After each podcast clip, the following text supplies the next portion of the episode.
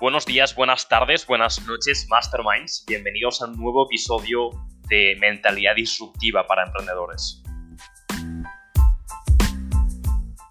Pues bueno, empezamos el sexto episodio de Mentalidad Disruptiva para Emprendedores con un crack del marketing, con un crack de las redes sociales, con un crack de Instagram. Y mm, acabamos de terminar un, directo en su, en su Instagram, así que seguramente estará por ahí, podéis ir a echarle un ojo.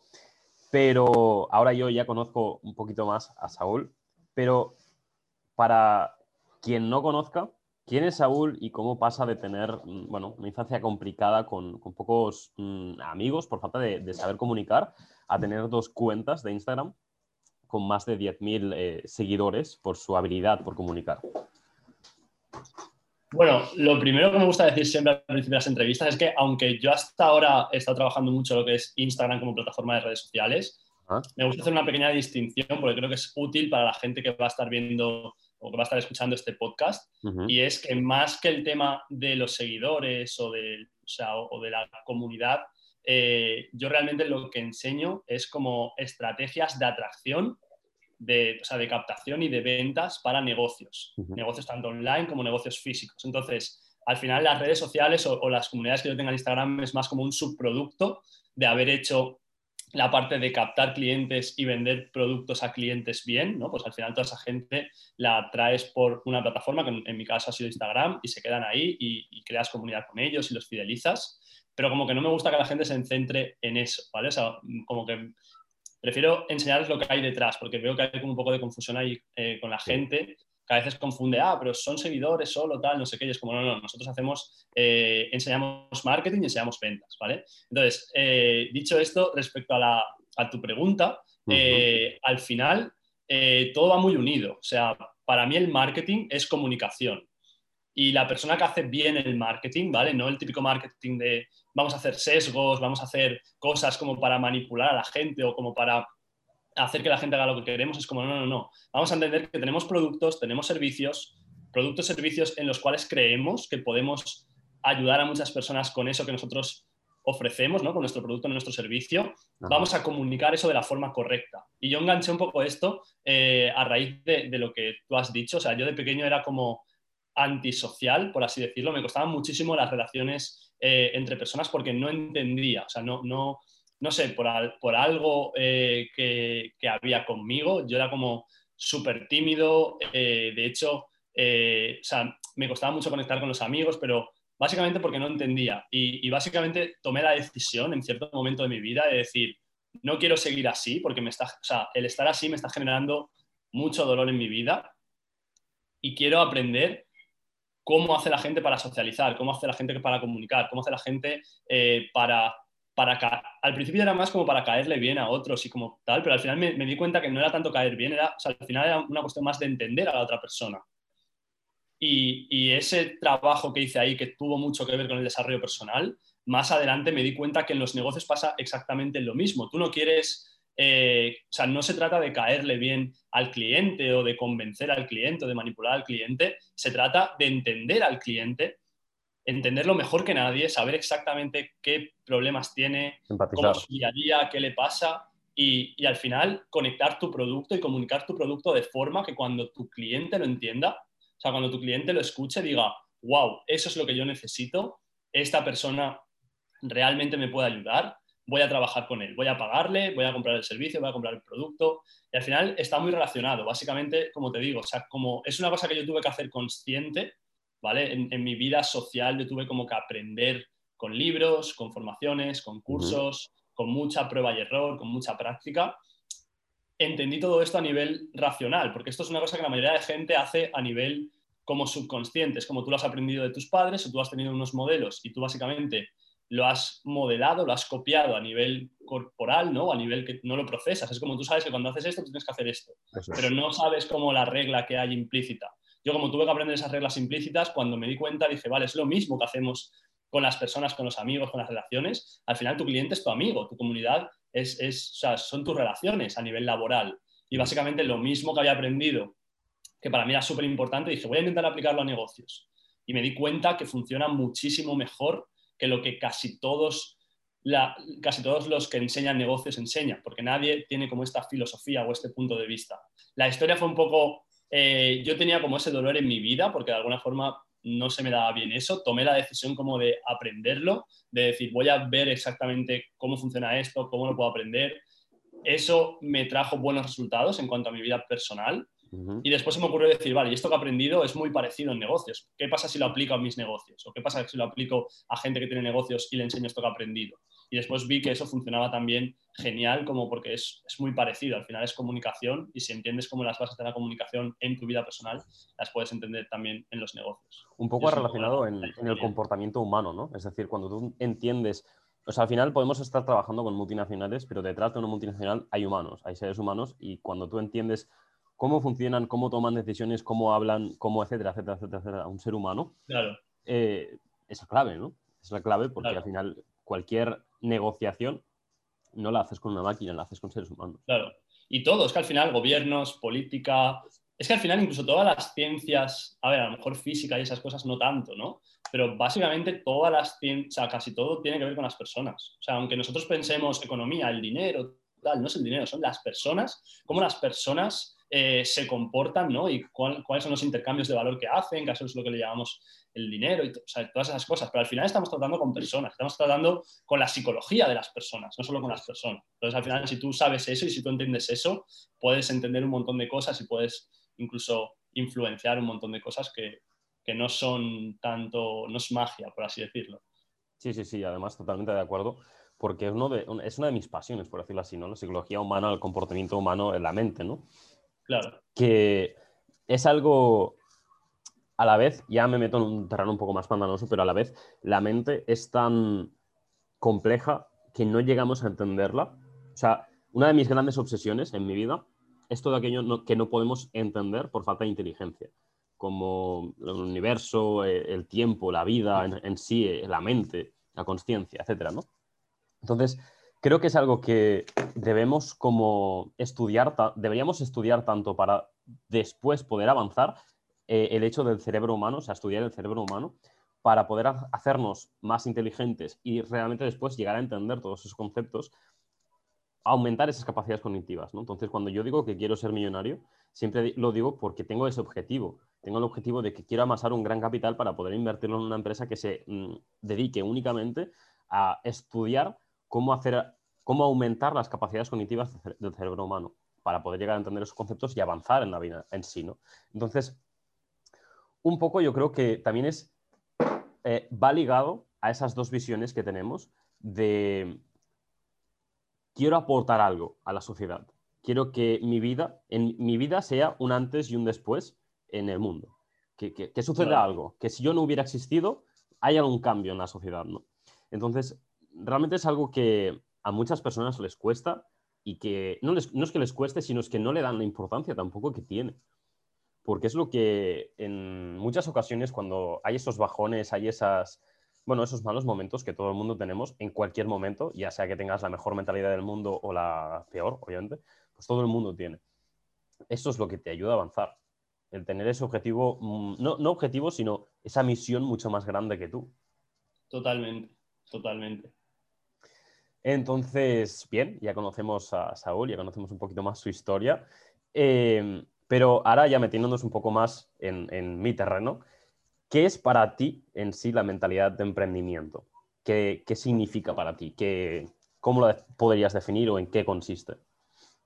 Ok, pues bueno, esto es un poco, eh, para mí, lo, lo, importante, esto lo hemos hablado un poco en el directo, eh, la parte, bueno, eso también lo has dicho tú, o sea, para, al final hay una parte técnica que es como la ruta que tienes que seguir, ¿no? O, la estrategia que tienes que tener. Eso está bien, pero realmente eso no es el mayor problema. O sea, yo siempre digo que los seres humanos tenemos a pensar un poco como que tenemos el control total de lo que hacemos, ¿no? En plan de yo puedo hacerme hacer lo que yo quiera.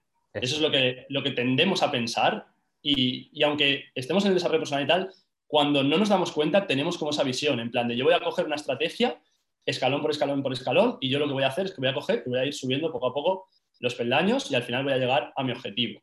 Pero lo que nos damos cuenta en la práctica es que no funcionamos realmente así. Es como hay una parte de nosotros que aunque nosotros creamos que tenemos control, es como que no tenemos control del todo. Es como si ella nos controlara a nosotros. Aquí sí que depende un poco pues, de lo trabajada o del trabajo que haya puesto una persona en, aprender y en controlar esta parte, ¿no? Pero, al final, o sea, que puedes tener más control o menos, pero al final lo que tenemos que entender es que hay una parte que nosotros no, como que pensamos que somos todo lo que somos, pero hay otra parte que va un poco a su rollo y que hace cosas que nosotros no entendemos. Entonces, ¿qué ocurre? Cuando tenemos esa escalera, cuando tenemos esa estrategia que a lo mejor sabemos cuál es, puede ser que no la sepas, ¿no? Pero eso lo puedes hacer, lo buscas, lo que tú decías, buscas en Google eh, y tienes toda la información que necesitas en Google. ¿Por qué no haces o por qué no aplicas esa información?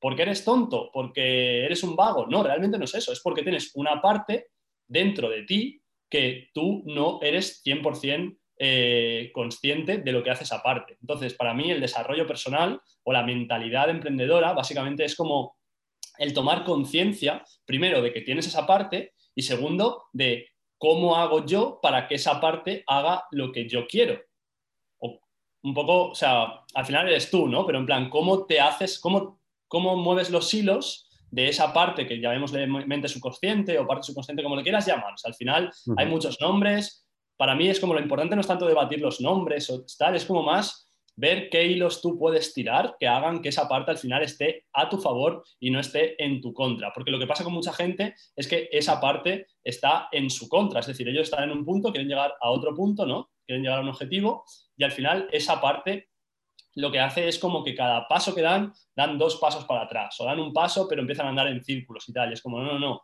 voy a entender cómo funciona esta parte, voy a intentar aprender todo lo que pueda de cómo funciona esta parte y voy a saber qué hilos tengo que tirar, qué tengo que hacer en cada momento, cómo lo tengo que hacer para que esa parte ya no solo me ayude a avanzar, ¿no? De, que haga lo que yo quiero, sino que además lo haga, o sea, como utilizar todo ese poder, porque igual que es una, concha, igual que tiene una parte negativa, por así decirlo, y que si no la utilizamos bien eh, nos puede llevar a sitios que no queremos ir, lo bueno es que si la utilizamos bien, al final es como que nos quita un montón de esfuerzo que tenemos que hacer nosotros, porque nuestra propia, nuestro propio subconsciente, nuestra propia eh, parte inconsciente es la que nos va a dar ganas, nos va a dar motivación, nos va a querer tirar para adelante y tal, la que va a hacer que cuando sin darnos cuenta eh, lleguemos a ese objetivo mucho más rápido incluso de lo que nosotros pensábamos. Entonces, para mí, todo el desarrollo personal es cómo entiendo a esta parte y cómo sé qué botones tengo que apretar, qué hilos tengo que tirar para que esa parte haga lo que yo quiero. Totalmente. Totalmente, porque es, nos pensamos que controlamos a nuestro cerebro cuando es nuestro cerebro que nos controla a nosotros. Aquí está cuando dependerá de tu desarrollo, de tu trabajo en la mentalidad, eh, si entiendes cómo puedes controlar tú para que luego, cómo puedes controlar tú a tu cerebro para que después tu cerebro te controle a ti. 100%. Un poco es esa visión. Además, yo lo planteo mm, por un libro, hay un libro muy bueno que se llama Cambia el chip. Eh, no recuerdo el autor, te lo podría decir, pero creo que te lo diré mal. Si no recuerdo es Dan eh, Heath y Chip Heath, si no recuerdo mal, pero mm, no estoy seguro. Que te habla de, mm, de que en nuestro cerebro o en nuestra mente, yo siempre digo que en nuestra mente hay mucha gente, ya no solo gente, sino muchas cosas, pero una de ellas que refleja este libro es que hay un jinete y hay un elefante. Ese jinete y ese elefante lo que te dice es que el elefante, tú, por ejemplo, te vas a dormir y te vas a dormir y dices, mañana a las seis me levanto. Quien está diciendo que mañana a las seis me levanto es el jinete. Cuando mañana a las seis te levantas y suena el despertador y tiras el móvil a tomar por culo, eh, es el elefante que dice, los huevos, yo aquí, de aquí no me muevo. Entonces, el elefante es esa parte de ti que tiene toda la fuerza, porque el elefante tiene mucha fuerza, pero eh, no lo puedes cambiar de golpe, no tiene la, visión clara. Quien tiene la visión es el jinete.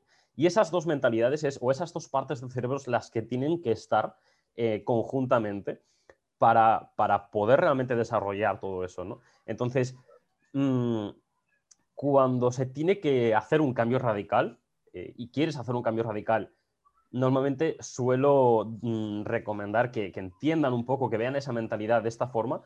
¿Y qué pasa cuando tú le pones, eh, el, elefante se va en una línea y tú quieres que vaya mm, para la derecha y se va recto? ¿Qué pasa si le pones una rapa delante? Posiblemente el elefante se asuste y, de no, no la izquierda, sino media vuelta. Entonces, ponte algo que realmente a ti te, te vaya... Mm, a suscitar un dolor. O sea, queremos alejarnos del dolor, como dice Tony Robbins, y acercarnos al placer, ¿no? Entonces, vamos a jugar con eso. Vamos a jugar con eso porque luego eso hará que el cerebro juegue con nosotros. Y ese es el, marco que debemos entender. Claro.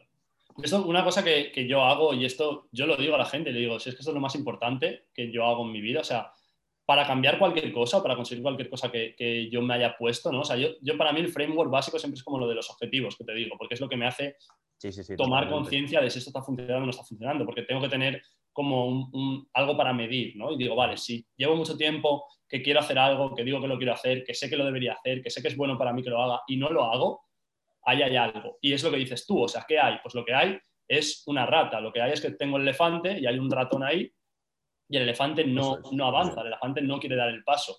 Entonces, vale, ¿cómo cambiamos eso? Y para mí, y eso se lo digo a toda la gente, es como la mayoría de la gente cree que es como que tienes que llevar al, o sea, como que te tienes que forzar. Es como, no, lo tengo que hacer. Es como, es, sí, seguramente te, tengas que forzar un poco, pero la mayoría de veces, y si no, o sea, y esto es una cosa que digo, vale, o sea, no me creas a mí, pero piensa en tu vida, ¿cuándo te has forzado a hacer algo y ya has sido consistente en el tiempo? Porque yo todo lo que me he forzado lo hago una semana, lo hago dos semanas, lo hago dos meses si, si, si me pongo muy a, a, tope, pero después lo dejo y no, no tengo ese cambio definitivo ¿no? Ese cambio duradero. En, realmente no te ves como esa persona. Claro, en mí mismo, claro, por eso. Entonces, ¿qué es lo que yo hago para eso? Pues primero que nada, visualizaciones. Visualizaciones en las que lo único que hago es lo que dices tú, es como asociar dolor a, no hacerlo, asociar placer a hacerlo y hacerlo en, en los hacerlo en el pasado, hacerlo en el presente y hacerlo en el futuro. Pero dolor y placer irracional. O sea, por ejemplo, si yo quiero ponerme en forma, me voy a imaginar que los comportamientos que tengo que hacer para ponerme en forma son placer absoluto y que no hacer lo que tengo que hacer para ponerme en forma, no salir a correr, no querer ir al gimnasio, no querer comer bien y tal, va a ser muerte. O sea, me voy a poner gordísimo, eh, no sé, me voy a, yo qué sé, ¿sabes? No voy a poder moverme, voy a ir en silla de ruedas, no sé qué. Aunque sea irracional, que tu mente dice, no tiene ningún sentido, ¿sabes? Me van a, me van a dejar de querer todos mis amigos, no, ¿sabes qué dices tú? No, ya, no es racional, pero tu mente, cuando haces esa visualización, si realmente sientes la emoción, tu mente, en el siguiente momento en el que tienes eh, la pizza enfrente, si tú has asociado máximo placer a, a estar sano y a comer bien y máximo dolor a comerte la pizza, tu mente, cuando tengas la pizza, vas a ver que ahí hay una reacción de verdad que de repente mágicamente no te apetece. ¿Por qué? Porque tú ya no te ves como esa persona que eras antes, porque has cambiado tu identidad en cuanto a dolor, placer y tu cerebro, o sea, las conexiones de tu cerebro literalmente cambian, o sea, es que estás cambiando a ti mismo. ¿Sabes? Y eso es una cosa que veo que la mayoría de la gente es como que no entiende. La gente dice, no, es que lo tengo que hacer por la fuerza, lo tengo que hacer como forzándome y tal. Y es como, a ver, sí que es verdad que tienes que, o sea, para mí es como que tienes que forzarte a hacer este ejercicio mental, porque no te va a apetecer hacerlo. Pero la fuerza está ahí, la fuerza está para, para influir en tu mente. Y después tu mente, ¿no? O sea, el elefante, cuando tú has influido en el elefante, el elefante ya tira de ti. Pero no tienes que ir tú ahí empujando al elefante, no, no te comas la pizza, tal, que son los debates que tiene la gente. Todos tenemos fuerza, pero tú debes elegir dónde la diriges. Tal cual, claro. Porque si no, es como que. Eh, y esto la mayoría de gente, o sea, a mí incluso me costó, ¿eh? O sea, incluso a veces me cuesta, porque primero, no es obvio, o sea, el problema está que no te das cuenta que lo que tienes que hacer es trabajar la parte psicológica, es como que tú sigues y dices, no, mañana, mañana, mañana me levanto pronto, mañana voy a correr, no sé qué, y no lo haces, ¿vale? O sea, que tienes que tener como mecanismos para darte cuenta de, vale, ya estoy otra vez intentando empujar al elefante, voy a intentar eh, pues cambiar mi mente primero, ¿no? Y cambiar ese dolor placer, eso es lo primero. Y segundo, como que muchas veces, eh, pues no somos o sea, como que se nos hace raro hacerlo, ¿sabes? Como que no nos apetece hacerlo. Sea, o no nos damos cuenta o cuando nos damos cuenta aún así decimos, wow. Pero eso también lo, hablaba con un amigo mío y es porque tu mente no quiere el cambio. O sea, tú has sobrevivido hasta ahora con la configuración dolor-placer que tienes hasta ahora y tu mente dice, wow, es que a ver si cambio mi identidad, a ver si cambio el dolor-placer, tal, y, y, por lo que sea mm, va peor, ¿sabes? Entonces tu mente como que quiere conservarte. Pero si pasas ese dolor de voy a sentarme, voy a hacer esta visualización y lo voy a hacer guay, todo lo demás te viene súper fácil. Y es una cosa que la gente no utiliza y, vamos, yo le recomiendo a todo el mundo que el próximo problema que tengan lo enfoquen de esta forma. Es eh, brutal, es muy, es muy bueno y además creo que es la forma correcta. Eh, todo el mundo ha empezado, ha ido una vez al gimnasio, todo el mundo ha empezado a levantarse pronto una vez, todo el mundo ha empezado a, a ser vegano o a, comer bien, ¿no? O, hacer cosas que debería hacer o que le gustaría hacer, pero lo difícil no es empezar, porque todos tenemos fuerza. Lo difícil es dónde pones esa fuerza para que eso acabe no costándote fuerza. Claro, claro, Siempre hablo de, la fuerza de voluntad, ¿no? Esa fuerza se llama fuerza de voluntad y nos la, nos la tenemos que imaginar como una barra que tenemos en la cabeza y como ese mm, Dragon Ball, cuando tira un Kame Kame Ga y se gasta, se gasta esa, esa barra de energía, pues esa es nuestra fuerza de voluntad. Cuando tú estás dirigiendo tu fuerza a realizar una actividad que realmente no es la correcta, no te va, no va a dar una inversión a que esa actividad posteriormente te cueste menos, que es lo realmente interesante. Claro, claro, claro, claro, claro. Entonces, bueno, es, creo que espero un poco el objetivo que oyendo estos podcasts, oyendo todos estos consejos, la gente entienda dónde tiene que alojar esa fuerza y haga un poco, bueno, ese cambio que realmente le gustaría hacer, ¿no? Entonces, volviendo un poco al tema del emprendimiento, al tema de los negocios y al tema de la mentalidad en sí, ¿qué características te crees tú que debería tener una persona en la mentalidad para tener éxito en un proyecto, en un negocio, en un emprendimiento? Vale, eh, esto va a sonar un poco como seguramente diferente a lo que diría la mayoría, no lo sé. Eh, porque seguro, yo sé, o sea, la mayoría de la gente, o por lo menos lo que yo he visto muchas veces, es que la gente es como, pues tienes que tener confianza o tienes que tener eh, persistencia, no sé qué. O sea, para mí casi todo son básicamente, o sea, en esto, y lo tengo súper claro, lo he pensado muchísimo, para mí como que hay dos cosas que son súper importantes.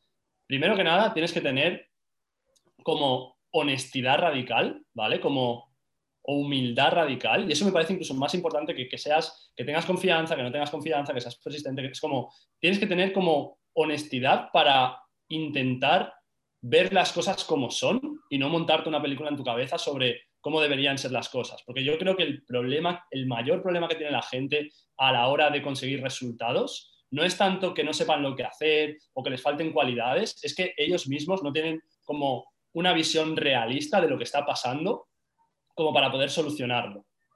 ¿Vale? O sea, y esto es súper importante. La mayoría de veces, por ejemplo, cuando vas a montar un negocio, no es tanto eh, que te, o sea, no son tanto cualidades tuyas a nivel de que tengas que seguir haciéndolo, que tengas estrategia, que no sé qué. Es más como que tú hay un problema que tú podrías solucionar, pero que te da como miedo e, intentas como eh, dirigir la vista a otro lugar o ir a otros puntos y enfocarte en otras cosas que no son realmente el problema, porque a nivel de ego y a nivel psicológico es más fácil para ti centrarte en otras cosas que no te producen tanto dolor. Y es como, no, no, no. Si el problema está ahí, aunque te duela, aunque seas súper jodido, vas a aceptar las cosas como son, vas a aceptar todo ese dolor, que muchas veces el dolor tiene parte que ver en que hemos hecho algo mal, hemos fracasado, hemos tomado malas decisiones y tal. Y es como, claro, para la mayoría de la gente es como mucho más difícil aceptar eso que coger y decir, no, voy a hacer la siguiente estrategia, voy a hacer eh, la siguiente cosa que brilla, voy a hacer esto que se me ha ocurrido, voy a hacer esto que es lo que hace mi ídolo, voy a no sé qué. Es como todo eso está bien, pero realmente donde vas a tener tu mayor progreso es en ver las cosas como realmente son y ver dónde has fracasado, tener la humildad de decir, esto ha sido responsabilidad mía, o si no ha sido responsabilidad tuya, da igual, es como a partir de ahora es mi responsabilidad porque es lo que me impide avanzar y verlo claramente, o sea, honestidad radical y después como adaptabilidad radical, que es una vez has entendido exactamente cuál es el problema y has tenido como la humildad suficiente para decir, este es el problema, ha sido culpa mía,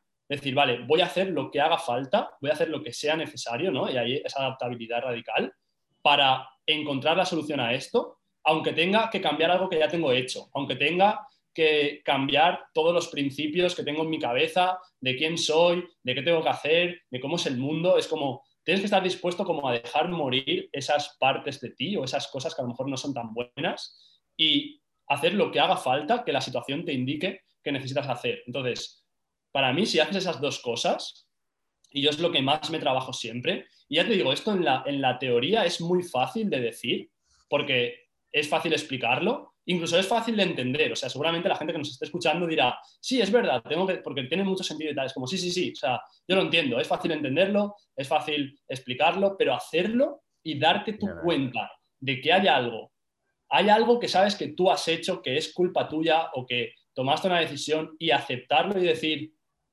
fue esto, la cagué, voy a dejarlo ir, o sea, voy a aceptarlo primero y después voy a, si hace falta, cambiar ideas que tengo, cambiar mapas mentales que tengo, cambiar todo eso a nivel emocional, yo creo que es lo más difícil y lo que más bloquea a la gente a la hora de tener éxito. Y al final, si hacen eso, si tú tienes como la humildad suficiente y la adaptabilidad suficiente para poder hacer esto, vas a ver que avanzas, porque al final todos los problemas que aparezcan en tu vida vas a poder identificarlos realmente. No te vas a contar una película que no sé qué para proteger tu ego, sino que vas a decir, me jode, pero es esto lo que es.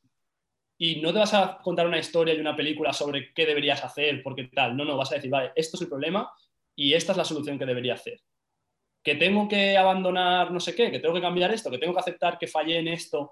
Yo qué sé, yo veo a gente que lleva años con proyectos o con cosas que ha montado que no le están funcionando bien, pero no lo dejan estar y pasan al siguiente y buscan la solución porque no quieren aceptar que la cagaron en su momento y que eso les ha ido mal. Y es como que sí, que es doloroso, que tienes unos días de decir, vale, fui gilipollas, la cagué aquí, menuda mierda, he hecho gilipollas 30 años de mi vida, da igual, pero es como, pero en el momento en el que aceptas eso, el año 31 ya es un buen año porque ya estás en el camino correcto y es como, si no, es como te estás agarrando el clavo ardiendo, si no, nunca lo vas a, soltar y nunca vas a progresar. Y yo creo que eso, y toda la gente que yo he estudiado, y he estudiado muchísima gente que ha tenido éxito, multimillonarios, eh, sobre todo gente americana y tal, porque yo, todo esto no se me ha ocurrido a mí, yo todo esto lo, he aprendido de otras personas, y me he dado cuenta que toda la gente que realmente tiene éxito hace eso.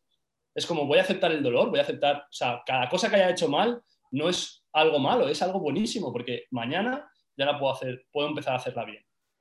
Y para mí son esas dos cosas, realmente no es tan complicado y creo que nadie está, hablando de, nadie está hablando de eso. La gente habla de un montón de otras cosas, pero es como, esta es el, pilar de todo, ¿sabes? En mi opinión, vamos. Total, no, totalmente, totalmente. O sea, eh, ya sea que estés empezando en un proyecto, ya sea que tengas una empresa mm, facturando millones, millones, mm, da igual, porque esa persona, la persona que dirige la empresa, si tiene, que puede tenerlo, la, si, si, no tiene ese marco mental de todo es mi puta culpa, eh, un día u otro va a terminar cerrando o no le va a ir bien eso. Porque siempre va a conseguir que la culpa sea de otra persona, siempre va a buscar de otra persona de otro hecho, de cualquier otra cosa, pero suya no. Y justamente eso, para no atacar y no dañar a nuestro ego, ¿no? Pero en cuando tú quitas la responsabilidad de algo que has hecho o que ha pasado, de una situación, ha pasado algo y ha, sucedido algo malo, ¿no? Tú quitas esa responsabilidad de ti, estás quitando también, estás eliminando, estás tirando a la basura cualquier posibilidad de mejorar eso. Claro. y aquí pasa una cosa también súper interesante que yo he visto, incluso a mí me ha pasado, o sea, me ha pasado muchas veces y de hecho es como que intento, ya te digo, o sea, esto cuanto más, cuanto mejor te va, es más difícil darte cuenta porque crees que ya eres bueno, ¿sabes? Y lo que yo veo es que la gente cuando no tiene nada, cuando está empezando, es súper humilde, ¿no? Porque es como, voy a aprender de esto, voy a aprender del otro, pero a medida que empiezan a hacer ciertas cosas bien y les empieza a ir bien y el proyecto como va empezando a crecer, llega un momento en el que el, proyecto ha crecido tanto y la persona que lo ha montado se ha hecho la idea de, ah, yo esto ya sé hacerlo, yo ya soy bueno en esto. Y ahí es cuando alguna decisión, algo que hacen, no es la mejor decisión y sigue creciendo pero con esa, con esa mala decisión y como la persona ya tiene la autoimagen de yo ya soy bueno en esto, no se dan cuenta que tomaron una mala decisión, que a lo mejor si tú tienes la humildad de decir yo soy bueno en esto en cierta forma, pero habrán cosas que no seré bueno en esto, entonces a lo mejor ahí te darías cuenta de la decisión y la cambiarías, pero la mayoría, la mayoría de veces lo que pasa es que creces y no te das cuenta, ¿sabes? Porque, porque ya tienes como esa autoimagen. Entonces, yo lo que hago siempre es como decir, vale, ¿en qué puedo estar yo equivocado? Vale, esto me está yendo bien, está genial, pero primero, ni es tanta, ni, ni es tanto gracias a mí, es otra cosa que es porque, claro, si tú crees que es todo gracias a ti, después cuando algo sale mal, crees que es todo también eh, como que le has cagado tú. Entonces es como, vamos a, a, no ser como tan extremo, vamos a pensar que que sí, que has hecho unas cosas bien y tal, y que te ha ido bien, pero que ni es la gran cosa, porque cuando te salga mal tampoco será la gran cosa, ¿sabes? Es como estar en una especie como, como sí, creértelo y tal, pero como no, no dejarte tanto llevar por, por los resultados, ¿sabes? Y, y, yo sobre todo me he dado cuenta de eso, porque a mí me pasó, o sea, el primer negocio que monté lo petamos súper rápido y yo dije, guau, soy el crack en esto. y después empezó a caer, pero claro, yo no reconocía que yo había hecho cosas mal. Yo decía, es el mercado, lo que dices tú, la responsabilidad. Es el mercado, es la gente, es mi socio, es no sé qué, es no sé cuándo, es no sé menos, porque yo en esto soy bueno. Y me metí una hostia tremenda. Y tuve como que reconocer y decir, vale, no, no, no, o sea, fui yo que no tuve ni idea, o que tuve un poco de idea, pero no tanta idea, porque si fui yo, lo pude cambiar. Si fue el resto de gente, nunca lo hubiera podido cambiar. Eso es. Y eso es lo que veo que le pasa a mucha gente cuando crece pero porque es jodido, ¿eh? ya te digo, o sea, yo he estado ahí y es súper jodido y me sigue pasando, ¿eh? o sea, que en cada cosa nueva que hace y tal, llega un momento que digo, Saúl, ya estás otra vez en la de siempre, o sea, tío, que no, ¿sabes? Como ya estás en la de siempre, tienes que cambiar eso. Y eso es, yo, o sea, no sé, es difícil darse cuenta, pero es lo, lo más importante como emprendedores que yo creo que tenemos. Justamente es, es, ser súper consciente de, de, todos esos pensamientos, porque muchas veces antes de dar o antes de decir algo siempre estamos pensando, que pues la culpa ha sido de tal, tal. Cuando tú estás pensando eso y de golpe eres, identificas ese pensamiento y dices, oye, no, voy a ver qué he hecho yo mal o que a lo mejor no he hecho yo nada mal. Puede ser que tú no hayas hecho nada mal. pero, pero, el ejercicio es, ¿qué hubiera podido hacer yo para que eso mm, hubiera sucedido en menor medida o no hubiera sucedido? Tal cual. Porque a lo mejor no has hecho nada, pero ¿qué hubieras podido hacer para que eso sea menor?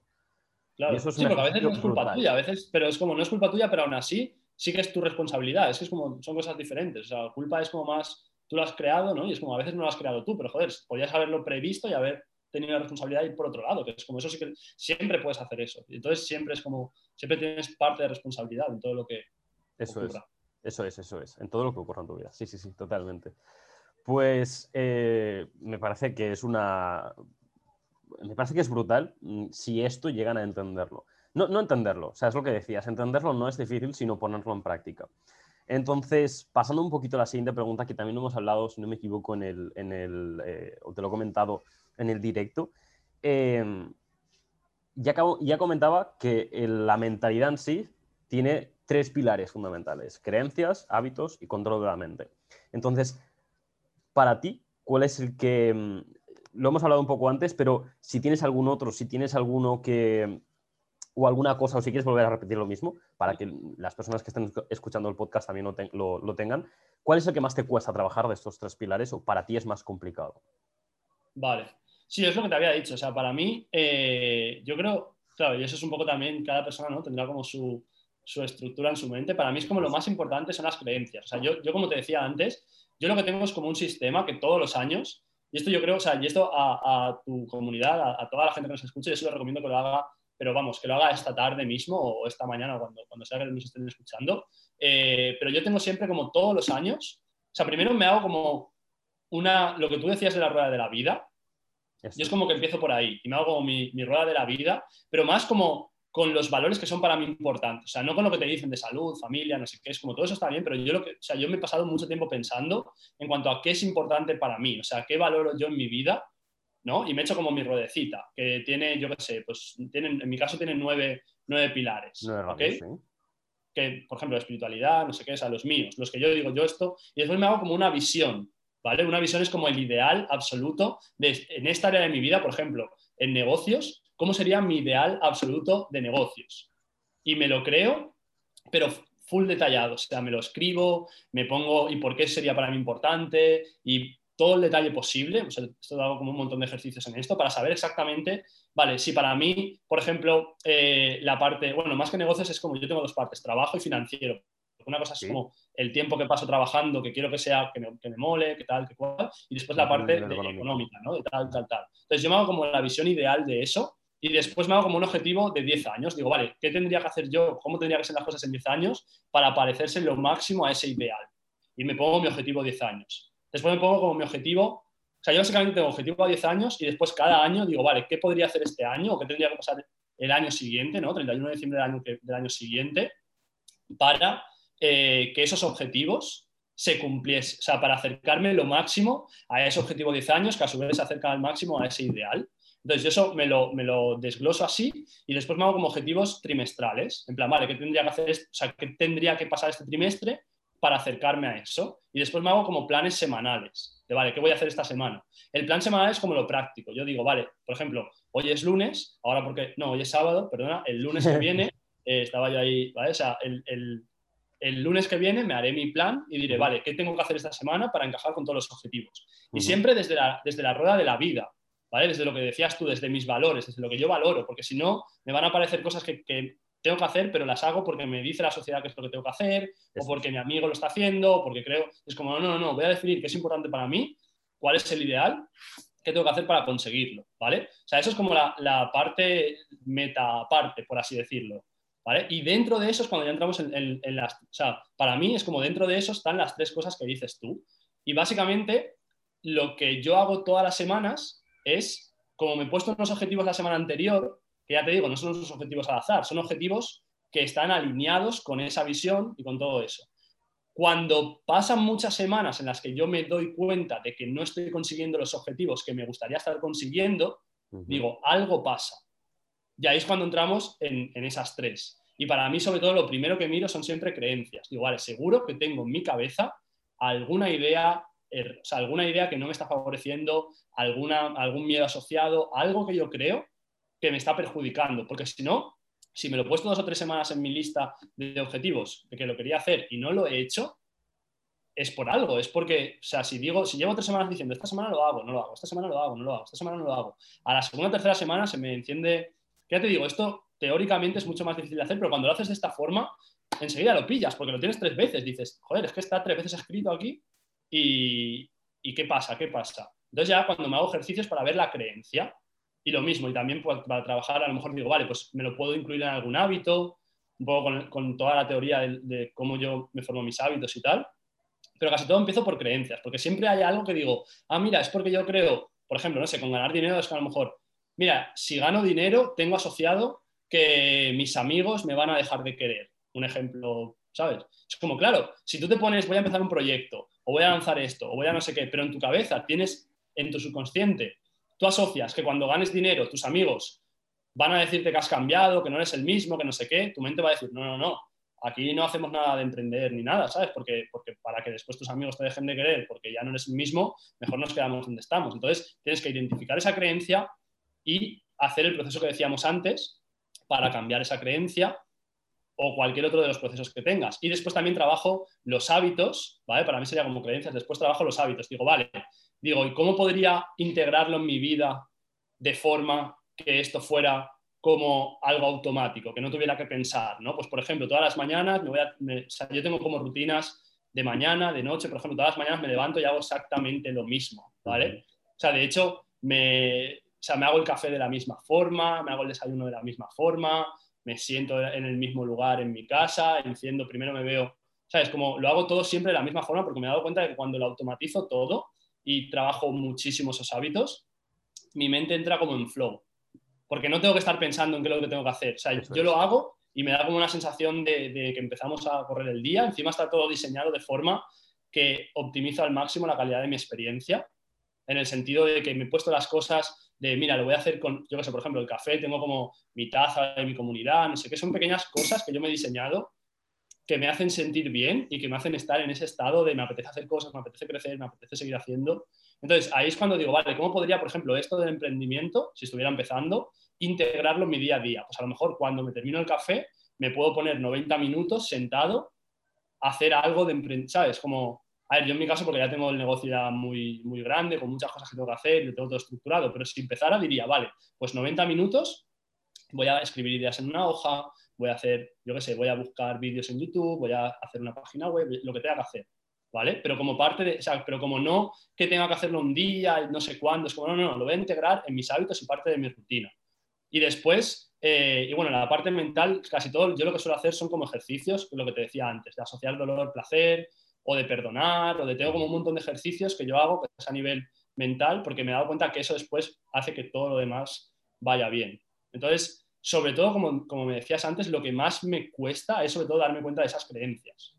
Porque a veces ves que llevas tres semanas en, tres semanas en línea que no lo haces, y a veces es, es jodido darte cuenta de qué es lo que te pasa.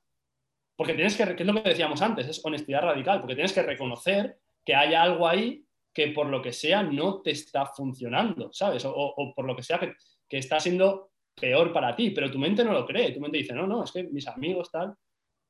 Entonces, ahí es donde más veo que una vez rompes eso, una vez eso lo tienes bien, te sale hacerlo en un hábito, te sale tener ganas de hacerlo, todo eso. un poco esa es como mi, la forma que tengo yo de trabajar. Esto ya te digo, o sea, gran parte del trabajo durante todos estos años que yo he hecho ha sido como, porque yo me veía un montón de, de, hecho esto estaría guay si quieres después que, porque, o sea, o sea tú tienes formaciones, ¿no? Haces como, bueno, haces una formación gratuita y tal. Yo lo que me hubiera gustado, que es una cosa que he tenido un poco que montar, es que todos los conceptos abstractos que yo veía que muchos gurús, yo sigo mucha, a mucha gente americana, todo lo que decían era en plan, eso está genial, pero ¿cómo coño lo integro con ejercicios y herramientas que pueda aplicar en mi día a día? Porque es lo que decíamos, tú puedes decir, vale, tienes que identificar tus creencias, y es como, vale, pero ¿cuándo tengo que identificar mis creencias? ¿Y cómo tengo que identificar mis creencias? ¿Y cómo me aseguro de que he quedado con la creencia correcta y que la rompo y que sigo para adelante? Y eso es donde veo que en el desarrollo personal más cuesta, como sacar las cosas de lo abstracto, que todos lo entendemos, a decir, no, no, no, es que aquí tienes que hacer este ejercicio para romper esto, que es lo que te, va, lo que te hace falta. Pero esa es un poco como la idea. No sé tú cómo lo ves, si quieres, me, hace también ilusión que digas un poco tú. Sí, sí, sí, sí. justamente eh, es lo que te voy a decir un poco.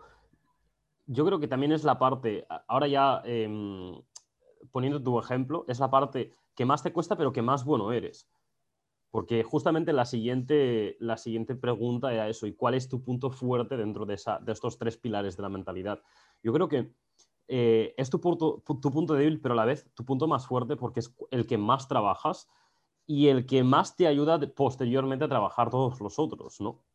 Entonces, justamente yo creo que, que, las creencias es por donde mm, se parte eh, o empieza el camino, porque cuando tú no te ves como lo que hablábamos antes, ¿no? la persona que quieres llegar a ser, cuando no te crees que puedes llegar a ser la persona que quieres llegar a ser, no van a salir esos hábitos porque esa fuerza de voluntad, tú, tú cuando tienes esa rutina, lo que hace que, mm, o lo bueno de la rutina, lo, lo, bueno de los hábitos, de la rutina por la mañana, es que tengas eh, esa fuerza de voluntad, esa energía, esa barra, no se descargue por lo cual puedas tomar muchas mejor, tu toma de decisiones sea mucho más buena dentro del negocio, dentro de, cualquier otra cosa, ¿no? Entonces, mm, va todo como ligado, ¿no? O sea, realmente estas tres, estas tres partes, van todo, o estas estos tres pilares van, todos como, van todo como ligado. Pero mm, eh, para empezar, mm, si no te crees capaz, si no tienes esa visión, si no sabes dónde llegar, sí, eso es eh, Mm, el problema muchas veces es que cuando no tienes esa visión, ¿cuál es el principal motivador de, trabajar? El dinero. Y ese es el gran problema. El dinero es una motivación, pero no es un objetivo. Es una consecuencia de lo que tú hagas, pero no, puede ser un objetivo porque vas a llegar a tener ese dinero y si tu objetivo es el dinero y no tienes ninguno más, no tienes esa visión, no digo que no tengas el objetivo de ganar 100.000 o de un millón, pero eh, tener también siempre en claro esa visión, esa, que para mí también forma parte de creencias, em, esa visión, ese objetivo mucho más grande que ti, que tú, y que te apoyen cuando ya, ya hayas llegado a conseguir esos objetivos, ese, eso, ese dinero, por decirlo así, eh, continúe, continúes avanzando. En el momento en que no tienes ese objetivo mayor que tú mm, y llegues a tener ese dinero, tu vida va a dejar de tener sentido. Y eso es muy frustrante. A ver, yo aquí también, ¿vale? Porque yo antes, o sea, yo esto lo he pensado mucho. Antes sí que es verdad que yo lo veía, porque, por ejemplo, para mí es lo que dices tú 100%. O sea, yo para mí, de hecho, es bueno y malo. O sea, ahora creo que es bueno. Antes a lo mejor era malo. O sea, yo he dejado mucho dinero en la mesa porque para mí el dinero no era lo importante. Lo importante era como yo tengo esta misión, tengo esto, lo que te digo, o sea, yo tengo mi rueda de la vida y yo sé que hay cosas en mi vida que son mucho más, o sea, tampoco mucho más importantes o menos importantes, pero como son importantes. Lo que no puedo hacer es como no prestarles atención y centrarme solo eh, en ganar dinero porque mi industria eh, sea la industria del marketing, las ventas y el dinero, ¿sabes? Es como para mí todo lo demás es importante, entonces voy a atacarlo todo. Pero también te digo que de igual forma que para mí es de esta forma, eh, conozco a gente, amigos míos, por ejemplo, y aquí creo que también entra mucho en juego el autoconocimiento, es como lo, lo más importante de todo, es que tú te conozcas a ti mismo no te niegues nada, ¿vale? Porque si, si lo que decíamos antes, si te estás negando algo un poco, por, si, no eres honesto radicalmente contigo, a lo mejor ahora no, pero a largo plazo te va a dar problemas. Entonces es como mientras no te niegues nada y tú seas consciente realmente de lo que te motiva. Pero yo sí que conozco amigos míos eh, que para ellos lo más importante es la facturación y, son gente completamente feliz, igual que pueda ser yo. O sea, me refiero que a lo mejor para ellos, por ejemplo, el tema de la salud o del fitness es como, bueno, para mí no es tan importante esto, lo importante es la lo importante es la facturación, porque es lo que me motiva, porque tal, y después cuando llegan a un objetivo se ponen más objetivos, ¿sabes? Y, y así funcionan, y funcionan a un nivel y funcionan súper bien, ¿sabes? Que dices, joder, está de puta madre, ¿sabes? O sea, que si para ti tú has hecho como ese ejercicio de tomar conciencia contigo mismo y te das cuenta que por lo que sea que ya te digo, para mí no. O sea, yo cuando he hecho esto y he sido consciente y, honesto conmigo mismo, he dicho, vale, es verdad que al final, o sea, sí, quiero tener dinero, pero hay otras cosas que si tengo mucho dinero y me faltan estas cosas, me siento desgraciado, ¿sabes? Entonces es como vamos a, vamos a centrarnos en todo, en la parte económica y financiera y en la parte de relaciones, de salud, de amistades, de tal y cual, ¿sabes? Pero hay gente que a lo mejor dice, mira, a mí realmente el deporte, tal, no es tan importante para mí. Entonces, como yo tampoco soy nadie para decirle a esa gente, no, porque tú tienes que tener una misión, porque no sé qué, porque no sé cuánto, ¿sabes? O sea, es, como mi punto de vista, que yo soy el primero que todo lo hago por misión. O sea, de hecho, a mí me daría igual no tener un duro si mi misión, la misión que yo tengo en este mundo se lleva a cabo y lo hacemos y lo, vivo y tal, es como chapó, ¿sabes? O sea, me da igual. Lo que pasa es que para hacer esa misión, casualmente, necesitas dinero, ¿vale? Que por eso también es, es importante. Pero, pero, por ejemplo, para mí no es tan importante en ese sentido, que sí que es muy importante, pero no tanto.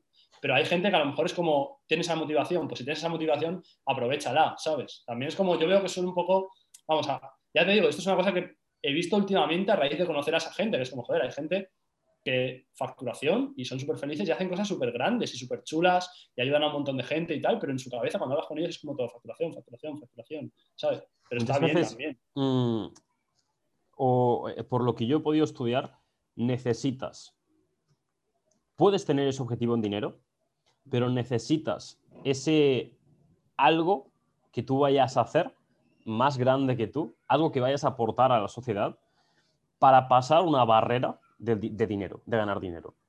Hay, un punto en el que tú necesitas eso para pasar esa barrera, porque si no, eh, lo que el dinero que estás ganando es tan grande que ya al final el dinero no es tuyo, sino que es una parte de, mm, o un conjunto de muchas cosas o de mucha gente.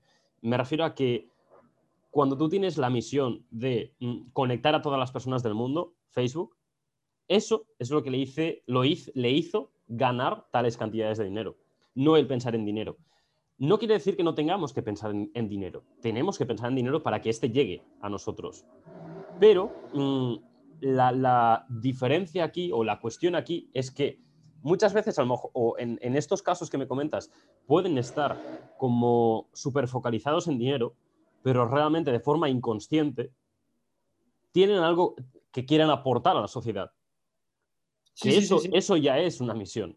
Pero no son conscientes de que están trabajando para esa misión y no realmente de forma inconsciente para el dinero, sino que se, se autorreafirman que es el dinero pero mm, lo que realmente les da fuerza es voy a aportar todo esto y además voy a, ser recompensado con toda esta eh, cantidad de dinero.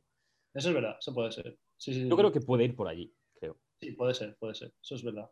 Entonces, eh, pasando un, un poco a la, a la, siguiente parte que sería, o a la siguiente pregunta, que sería lo que, hemos, lo que me has contado antes, que es el tema de los hábitos. Hemos hablado de la importancia también de tener esa rutina matutina para justamente poder tomar esas buenas decisiones. Un ejemplo clarísimo, Zuckerberg, eh, tiene esa rutina, tiene esos mismos, eh, misma ropa siempre, justamente para no tomar decisiones. O sea, tú, con cada decisión que tomas se va deshaciendo o se va em, bajando esa fuerza de voluntad, ¿vale? Va disminuyendo esa fuerza de voluntad, ese nivel. Y si tú habitúas algo, hace que esa decisión no tengas que tomarla, por lo cual no baja esa fuerza de voluntad y tu decisión pueda ser mejor. Entonces, esa es la importancia de tener esa rutina por la mañana, pero ¿cuál es la rutina que tú tienes? ¿Cuáles son esos hábitos que a ti te ayudan a tener un día de la hostia o, a estar súper enfocado o a estar, tener súper claro todo? Vale. Mira, esto que dices tú es súper poderoso y de hecho yo eh, un poco lo que hice, que me obsesioné con esta idea y la digo porque seguramente la gente que nos está escuchando puede que, esté, eh, que le saque mucho valor a esto, yo estaba obsesionado con la idea de poner el tiempo a mi favor, ¿vale? ¿Y qué quiere decir esto? O sea, yo esto se me ocurrió como después de ver un poco lo que yo estaba haciendo, lo que ya vayas haciendo, dije, ¿qué, estoy, qué quiero conseguir realmente, no? Porque yo, por ejemplo, para mí lo importante es, como, como te decía, la rueda de la vida y tener como, eh, bueno, éxito, también que es el éxito, ¿no? Pero como sentir que estoy progresando en cada una de las áreas que son para mí importantes. Y para mí las relaciones son importantes, quiero saber que en mi día a día cada vez mis relaciones van a ser mejores, ¿no? O que la gente a la que quiero cada vez vamos a estar mejor y vamos a hacer cosas más divertidas y tal, o en el negocio, pues que cada vez mi negocio va a ir mejor, tal. Entonces, lo que dices tú de la barra, yo lo comparto 100%. Y de hecho, mi, mi objetivo, un poco lo que yo estuve mucho tiempo trabajando, era como, quiero como montarme sistemas eh, en todos los ámbitos importantes de mi vida, ¿no? en esta rueda que, yo me hice, para que sin que yo tenga que pensar, como que el por defecto sea mejorar en esas áreas. Porque yo lo que veo es que la mayoría de la gente cuando empiezas es como que tú por defecto es muchas veces empeorar. Por ejemplo, si no tienes buenos hábitos de salud, de comida y de tal, es como que tú por defecto es que vas a comer mal, vas a salir a comer fuera, vas a estar en casa viendo Netflix, vas a jugar al ordenador y te vas a poner cada vez más gordo. Y, mi, idea era como, voy a coger estas áreas de mi vida y me voy a montar sistemas en todas las áreas que hagan que de forma plácida, de forma sin que yo tenga que atravesar resistencia, lo tenga todo montado y todo súper diseñado para que mi día a día, o sea, el día a día en el que no me fuerce nada, ya sea un punto positivo para todas esas áreas, ¿vale? Entonces, y eso para mí era como poner el tiempo a mi favor y quería empezar como lo más joven posible, porque digo, si empiezas joven, lo bueno es que el interés compuesto de todo esto, esto hay un, libro que me encanta respecto a hábitos que se llama eh, Atomic, eh, Hábitos Atómicos, ah, que habla sobre todo del incremento del 1%, que es verdad, es como, la mayoría de veces es como que queremos eh, mejorar un, un 30, un 50%, mejorar un montón, y es como, si tú mejoras un poquito cada día, si tú cada día haces un poco de deporte, comes un poco, un poco mejor y tal y cual, cuando te des cuenta, pero claro, lo importante es como llegar a ese punto, ¿no? En el que más o menos eh, tengas como todas tus áreas ya como hábitos establecidos. Y esto es un poco lo que dices también de la barra, es como, y eso está como muy eh, unido con el foco. Para mí es como, porque tú no puedes, o sea, si, tienes una, si, tu, si tu fuerza de voluntad es limitada, no puedes decir, Buah, mañana voy a cambiar toda mi vida. Es como, no, no, tienes que enfocarte en un área específica te tienes que enfocar, por ejemplo, en la salud. Me voy a pasar dos meses o el tiempo que sea pensando, o sea, también haciéndolo, porque al final lo que, lo que, tú sabes de los hábitos, o sea, tienes que hacerlo muchas veces hasta que para ti lo normal es decir, wow, me apetece muchísimo eh, coger la bici y irme en bici, me apetece muchísimo salir a correr, me apetece muchísimo irme al gimnasio, me apetece muchísimo eh, hacerme eh, unos guisantes o hacerme no sé qué ahí, cocinado sano y tal. Entonces yo como que me pasé mucho tiempo primero que nada lo que dices tú, o sea, voy a pensar y voy a decir, vale, en, primero que nada, ¿en qué área me voy a enfocar? Me voy a enfocar primero en la salud o en los negocios o en las relaciones o en tal, ¿vale? Yo como que cada X tiempo, un poco en la rueda de la vida, viendo lo que más bajo tenía, me enfocaba en levantarlo un poquito, porque así lo que dices tú, la rueda cada vez va siendo más redonda, más grande. Claro, Kaizen, y cada vez vas como cogiendo, o sea, todo se retroalimenta en todas las áreas de tu vida. Entonces, poquito a poco, ¿vale? Entonces, yo lo primero que decía era, vale, voy a coger un área de mi vida. Vale, eh, la salud. Voy a ver cuáles son los mejores hábitos de salud o qué debería hacer yo de salud para tener los resultados que quiero. Y ahí es un poco lo que hablamos de estrategia, ¿no? De, vale, vamos a ver la estrategia. Vale, pues debería hacer, por ejemplo, hacer pesas dos veces a la semana y hacer cardio dos veces a la semana o tal. Yo siempre tengo la idea como de mínimo viable. Es como, pues claro, yo quiero hacer muchas cosas en mi vida. Tengo un negocio, quiero estar en forma, quiero tener, eh, pues pasar tiempo con mi novia, con mis amigos, con mi familia. Entonces, como mínimo viable, ¿vale? ¿Qué es lo mínimo que necesito para poner el tiempo a mi favor? Para que al final de la semana haya, esté mejor y no esté peor de lo que estaba la semana pasada, ¿no? Entonces, básicamente eso. Primero, me hice como los hábitos que yo creía, que ahí, ahí también es, y por eso tienes que hacerlo área por área, porque ahí tienes que hacer un trabajo de investigación, de probar, de todo el tema de creencias que hablamos, de ir puliéndolo, de ir mejorándolo, de ir haciéndolo, eh, para realmente decir, vale, son estos hábitos, yo ya sé que más o menos haciendo esto voy progresando, voy mejorando. En el negocio igual, o sea, hay hábitos eh, que tienes que hacer poco a poco, pues cada vez llegar a más gente, cada vez hacer mejores productos, cada vez mejorar los sistemas de ventas, tal. Tienes que tener como un entendimiento de la estrategia y decir, vale, ¿en qué me tengo que enfocar cada día, por mínimo que sea, para ir mejorándolo? Y una vez haces eso, ya tienes como tus rutinas y tus hábitos y para mí ha sido como realmente un esfuerzo el combinarlo todo, porque yo era como, no me vale tener por ejemplo, ¿vale? te pongo un ejemplo práctico. Eh, acostarse pronto. Eso todo el mundo te dice, Buah, es genial acostarse pronto y tal. Y es como, y por ejemplo, si estoy enfocado en mi salud, lo mejor sería que me acostara prontísimo, ¿no? Y me levantase pronto y tal. Pero, por ejemplo, chocaba con mi vida social, porque por ejemplo yo también me gusta como quedar con los amigos, ir a tomar algo, ir a cenar y quedar con gente súper interesante para tener conversaciones a lo mejor después de cenar y tal. Entonces era como...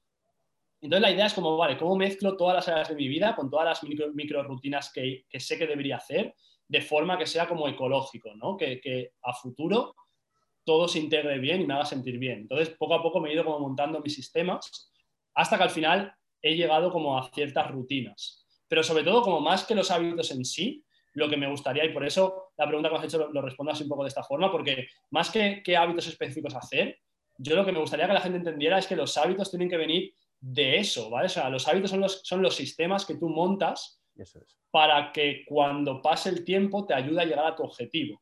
Que esto veo que mucha gente como que lo hace como al revés, es como que primero coge el hábito, ¿no? O sea, primero dice, me voy a acostar todos los días a las 10, que es como que está muy bien. Pero, a lo mejor ese objetivo te, aleja, a lo mejor te acerca a tu objetivo de ser más productivo y tal, pero te aleja de tu objetivo de socializar y quedar con tus amigos y tal. Entonces, como tienes que entender eso bien y después tienes que montar los hábitos que a ti te funcionen. Entonces, pues partiendo de eso, ya sí que te montas y lo que dices tú, o sea, lo bueno de los hábitos es eso, es que no tienes que pensar y sabes que simplemente tú lo vas haciendo, lo haces siempre igual y cada vez lo, o sea, a nivel neurológico, cada vez la conexión entre esas neuronas ¿no? que disparan ese comportamiento es más profundo y más fuerte y cada vez lo haces con menos resistencia.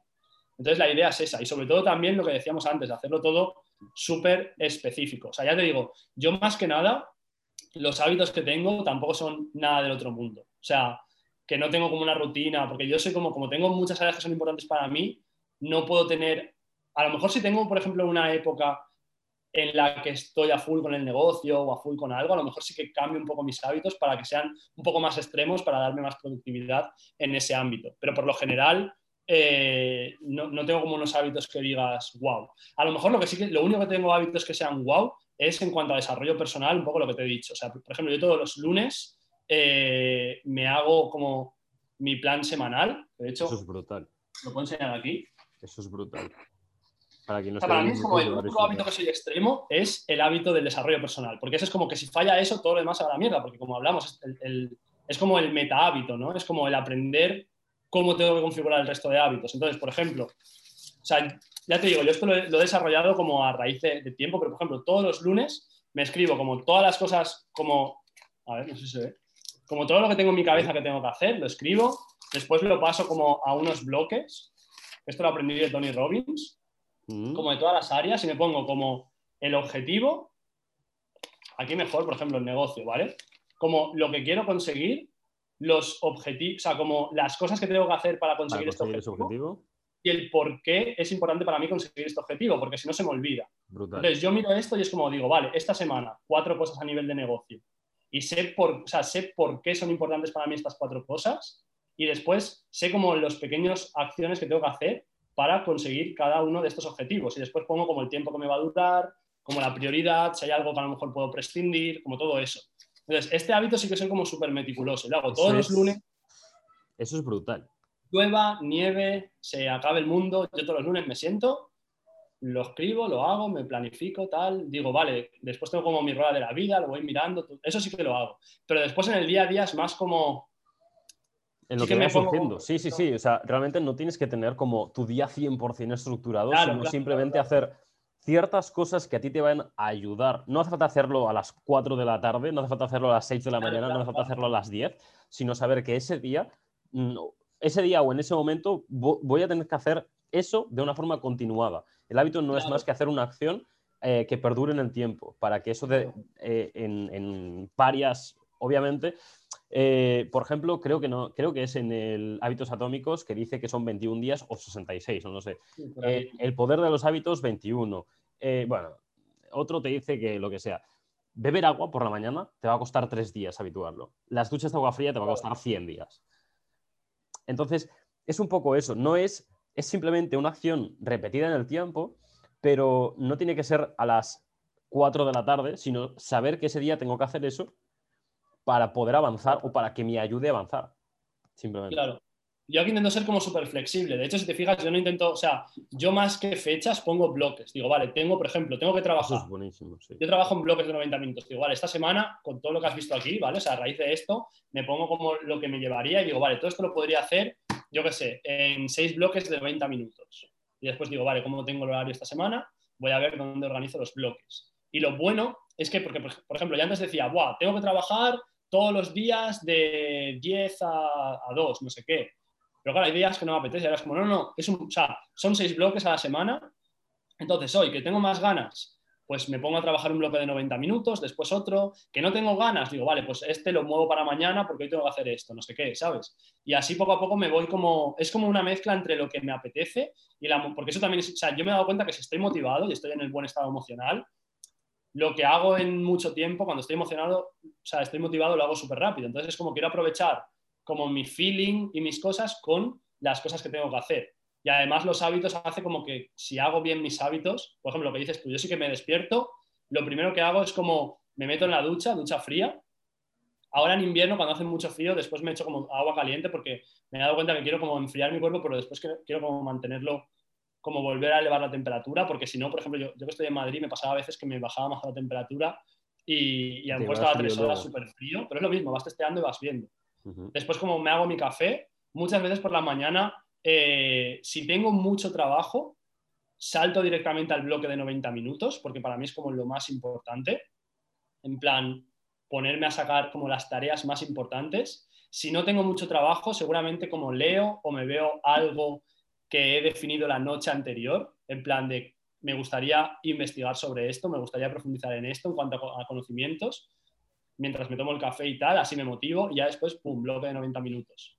Y a lo mejor después, por ejemplo, todos los días intento hacer algo de deporte, ya sea correr, ya sea hacer pesas en casa un poco, o ir al gimnasio, o, a lo mejor ir en bicicleta o algo. Es verdad que últimamente más que gimnasio estoy entrenando en mi casa, pero todos los días. Y después también todos los días como intento sobre las 6, 7 de la tarde, como cerrar el chiringuito a nivel de negocio.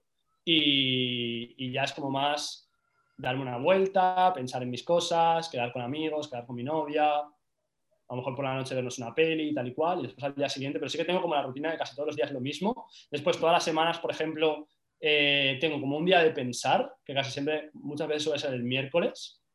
En plan, tengo trabajo, pero el miércoles me lo tomo como libre para pensar, o sea, no es libre en el sentido de me voy por ahí a, no, es como me, me voy a dar un paseo, o sea, me voy como a pasar el día o a hacer como una experiencia nueva porque me he dado cuenta que las experiencias noveles como que te me, como que me meten en un estado como de, de, apertura, porque son cosas que nunca he hecho o son sitios que he ido donde nunca he ido y estoy como más receptivo a ideas nuevas, porque se ve que mis neuronas o algo están como tratando con información nueva, no estoy como en la rutina y ahí pienso un poco en todo lo que he hecho, todo lo que estoy haciendo, cómo lo voy a hacer, cómo lo voy a integrar y ahí es como que conexiono. Y después intento, que esto al principio cuando empecé a emprender no lo hacía, pero todos los fines de semana tomarme los libres. Por ejemplo, hoy porque me apetecía hacer esto y más que trabajo era como, joder, me apetece charlar contigo y tal, eh, pero casi siempre solo los... ¿eh?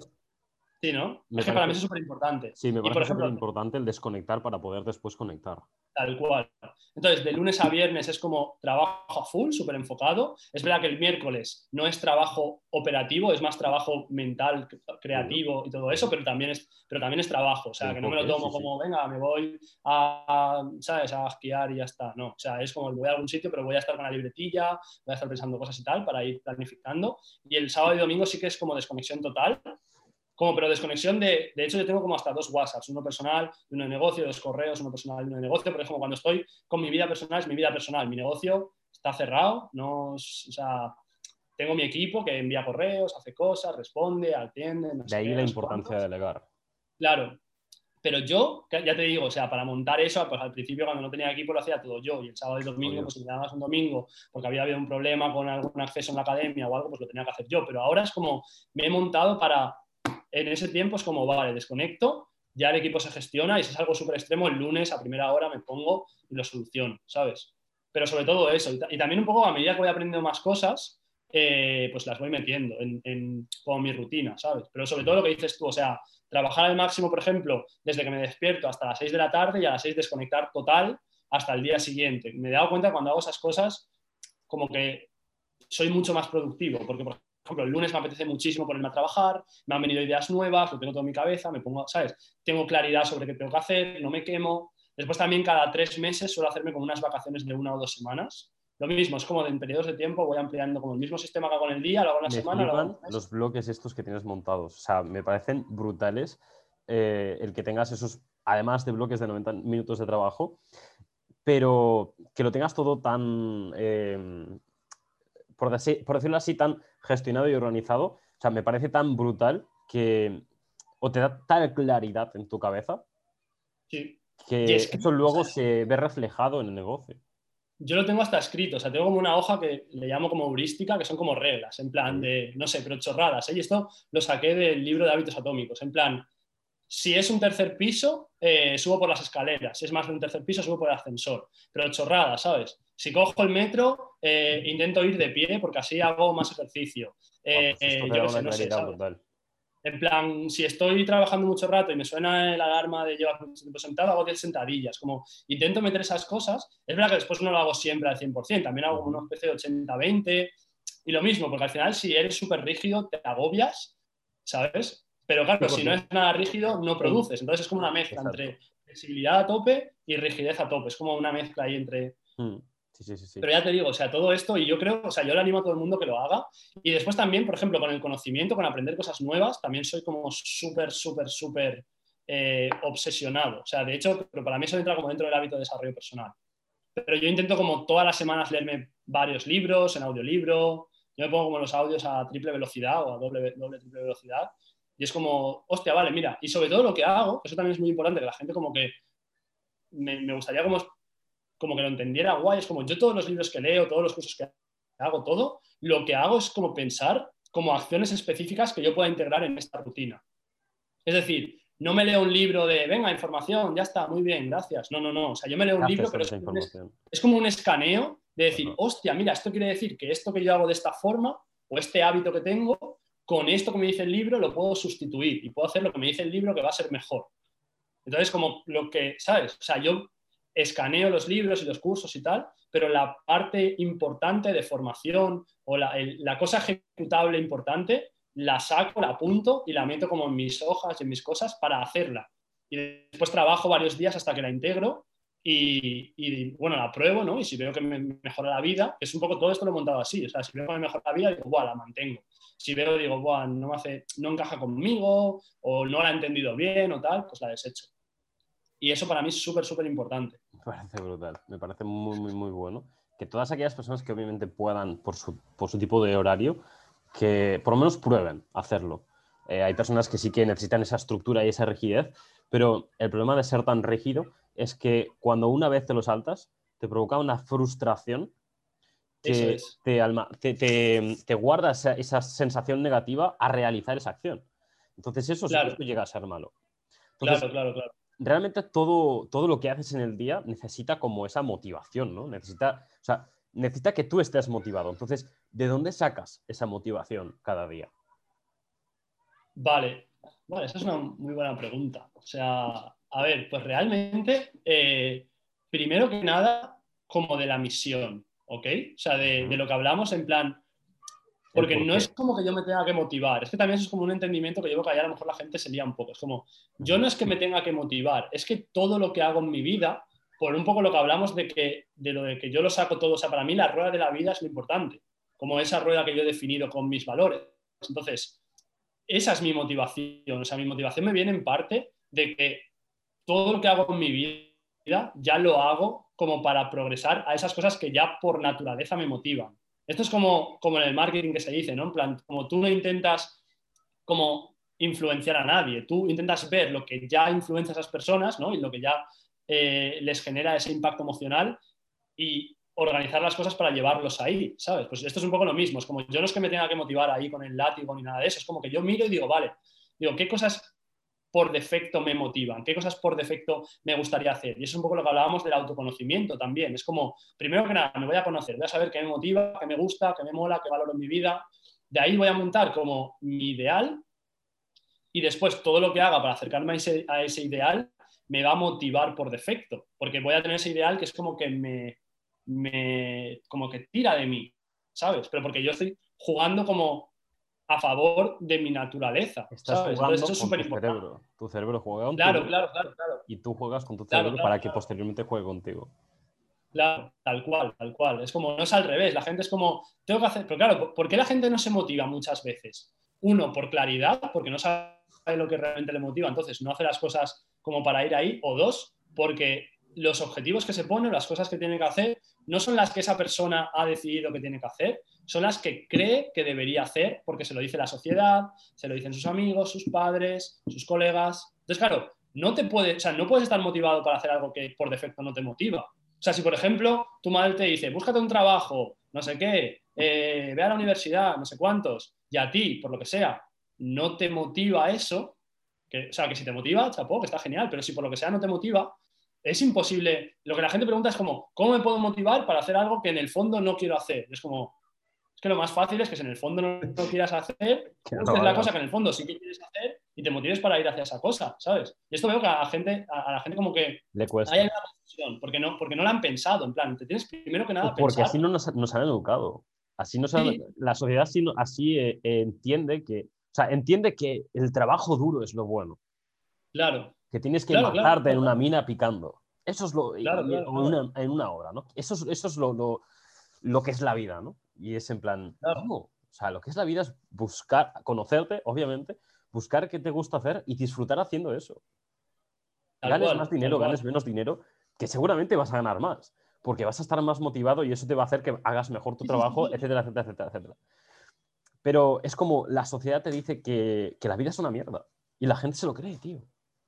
Y esa es la, la mayor, o sea, la mayor desinformación que hay, porque por ejemplo, yo, yo la gente me ve y me dice, guau, Saúl, es que, ¿cómo hace, cómo hace incluso gente como de, mi sector, de, marketing y tal? Joder, es que tienes varios productos, tienes varios sistemas de ventas, tienes anuncios, tienes redes sociales, haces entrevistas, no sé qué, no sé cuántos. ¿Cómo haces todo? En plan, yo no tengo tiempo y es como, yo no trabajo casi. O sea, realmente trabajo súper. O sea, yo en comparación a la gente que conozco, amigos míos, es como yo no trabajo prácticamente ni la mitad que la mayoría de la gente de mi sector trabaja, pero no es el trabajo. Es que, o sea, por ejemplo, esto que te he enseñado.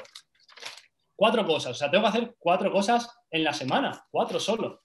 Pero son las cuatro cosas que tengo que hacer. O sea, es como que de o sea, es como que sé mi objetivo, sé lo que quiero, sé lo que me gusta, sé por qué lo tengo que hacer y y he identi- he identificado cuatro cosas y digo, si esta semana hago las cuatro cosas o hago tres, ya es una semana de la hostia. O sea, no tengo que hacer 200, tengo que hacer cuatro cosas y ya está, ¿sabes?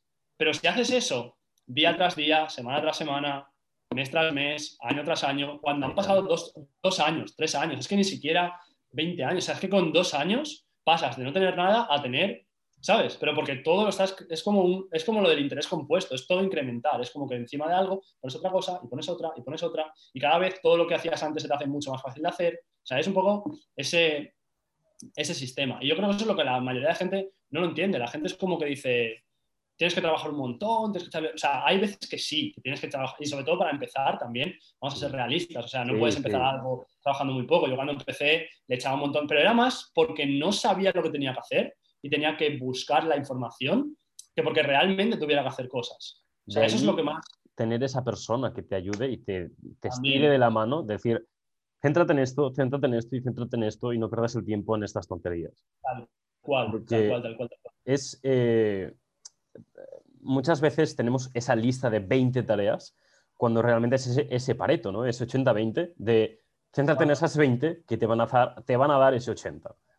Tal cual. Y eso es lo que decías tú, ahí es donde entra un mentor. De hecho, yo esto el otro día eh, lo hablaba con Ángel, ¿vale? Que Ángel tú lo entrevistaste Sí. en otra entrevista. Eh, bueno, eh, Ángel decidió trabajar conmigo en, en un programa premium que yo tengo en el cual le enseño cómo montar eh, pues toda la estructura de negocio, desde el sistema de captación, el sistema de ventas y tal.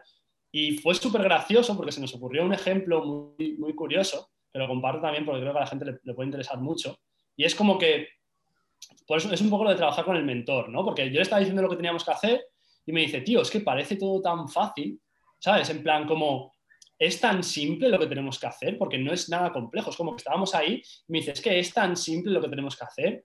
Y yo me puse a pensar y dije, es verdad, digo, de hecho a veces yo incluso como me rayaba porque digo, he estado un montón de años aprendiendo a hacer esto y ahora que lo sé hacer y que lo hago con otros, es lo más simple del mundo. Y se nos ocurrió el ejemplo que es como, de, es como si fuera sea, cuando tienes un mentor es como si fuera jugar al buscaminas, ¿vale? Imagínate que tienes como 100 casillas y solo hay tres casillas que son las que no tienen mina, ¿ok?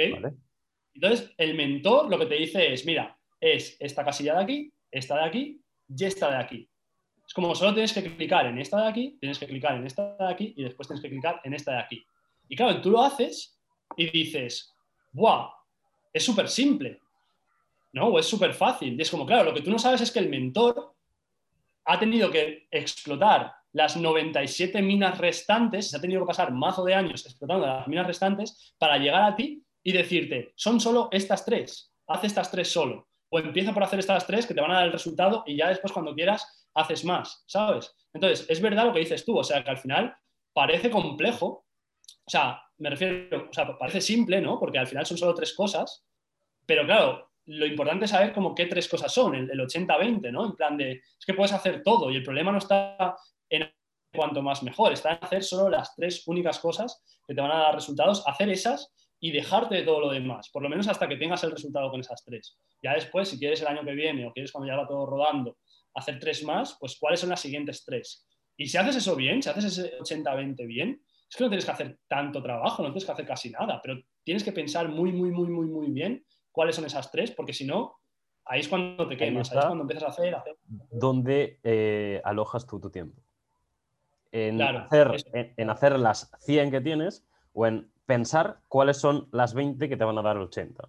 Enfocar ese tiempo realmente de forma inteligente y trabajar de forma inteligente. Pero no es, lo, no es lo común. Lo común es tengo que estar 15 horas trabajando, aunque que, sí, que al principio lo, tiene que, lo tienes que hacer porque estás solo, pero es porque estás solo. Eh, en el momento que tú ya empiezas a tener ese sistema o empiezas a, tener eh, esa rueda de, que va entrando capital y puedes ir de alguna forma delegando, eh, olvídate de dedicarte a, aquello que no eres bueno porque seguro que hay otra persona que va a ser mejor que tú y simplemente vas a tener que pagarle. Entonces, es algo que... Y eso son los negocios también. Lo, que decíamos antes de cómo motivarte. O sea, por ejemplo, el negocio yo me he dado cuenta, porque yo antes intentaba hacerlo todo yo, y yo ahora me he dado cuenta que realmente mi trabajo como, como el líder de, mi equipo, ¿no? Por así decirlo, es simplemente tener claridad en plan hacia dónde vamos y cuáles son las cosas que tenemos que hacer. Y todo lo demás lo tiene que hacer la gente, pero es que realmente la gente lo que necesita es como, sobre todo, claridad, ¿sabes? Y ahí es donde está el mayor valor. Por eso los que tenemos negocios es como, de hecho, cualquier persona que tenga un negocio es como cuanto antes transiciones a que las cosas, el hacer, el, operativo, te lo haga otra persona y lo haga tu equipo y tú te dediques a, a, decir claridad. quiénes somos, qué se nos da bien, quién es nuestro cliente, qué busca de nosotros nuestro cliente o qué le aportamos a nuestro cliente, hacia dónde vamos para crecer y cómo lo hacemos, con que tú te dediques a esa parte, todo lo demás lo puedes delegar. Es más, si a tu equipo tú le das esa estabilidad y esa solidez de, visión, de cómo hacerlo, de qué valoras, de tal, te lo van a agradecer muchísimo, porque todo lo que hagan van a ver que todo tiene resultados mucho más grandes que trabajando en cualquier otro sitio, ¿sabes? O sea, que eso al final es muy parecido. O sea, de hecho, a mí me van a porque tiene mucho que ver también con el desarrollo personal. O sea, es como desarrollo personal en, esencia. Eso es. Pero el problema es que muchas veces en negocios comunes en negocios, eh, si conoces a, Carlos Muñoz, diría negocios pendejos. Eh, no se entiende eso, no se entiende, el, gerente se cree que es el mejor y que nadie puede hacerlo mejor que él. Y ese es el principal problema por el que, primero, va a vivir estresado y ya se cree que el ser empresario es, ser estar estresado y ser el hombre sin tiempo, cuando realmente es ser el hombre sin organización. Ya. Y realmente eso no se aplica, ¿no crees? Que en, estos negocios locales, negocios comunes. Sí, al final yo creo que la, uno de los principales problemas que yo veo que tienen los negocios es como que no enfocan el negocio como algo sistemático. O sea, es como más, yo he acabado montando un negocio y es como tú no acabas montando un negocio. O sea, que sí, pero realmente es como yo he decidido montar un negocio y, lo he hecho como con una planificación, ¿no? Pero la mayoría de gente, por lo, menos yo muchos negocios a los que les he hecho consultoría, eh, es en plan, yo qué sé, por ejemplo, eh, vendes bolsos de diseño incluso, ¿vale? O sea, que negocios... Vale, ¿por qué vendes bolsos de diseño? porque mi madre vendía, tenía una tienda y hacía cosas de ropa y a mí se me ocurrió que ya que tenía la tienda y teníamos la tienda y a mí me gustaban los bolsos, pues voy a hacer bolsos, ¿sabes? O cosas así, en plan, es que mi familia tenía un bar, entonces yo pensé que sería bueno para, para llevar un, para hacer un bar, ¿sabes? Para llevar un bar. Y es como, vale, pero lo que estás diciendo es como que tú nunca te has planteado qué hace un buen bar o qué hace un buen negocio de bolsos o qué tal, ¿sabes? Es como que de alguna forma poco a poco has ido cayendo allí y de repente te ves un día que tienes un bar, ¿no? Porque, porque tú en tu cabeza haces la asociación de mis padres tenían un bar, ganaban bien, no sé qué, pues yo hablaré y me irá bien y tal y cual. Y cuando te ves allí, te das cuenta de que estás como enganchado en el operativo y como estás todo el día en el operativo, te impide como sacar la cabeza del operativo y decir, vale, ¿cómo está funcionando este operativo? ¿no? O sea, cuáles son los sistemas, cuáles son las piezas, cómo las organizo.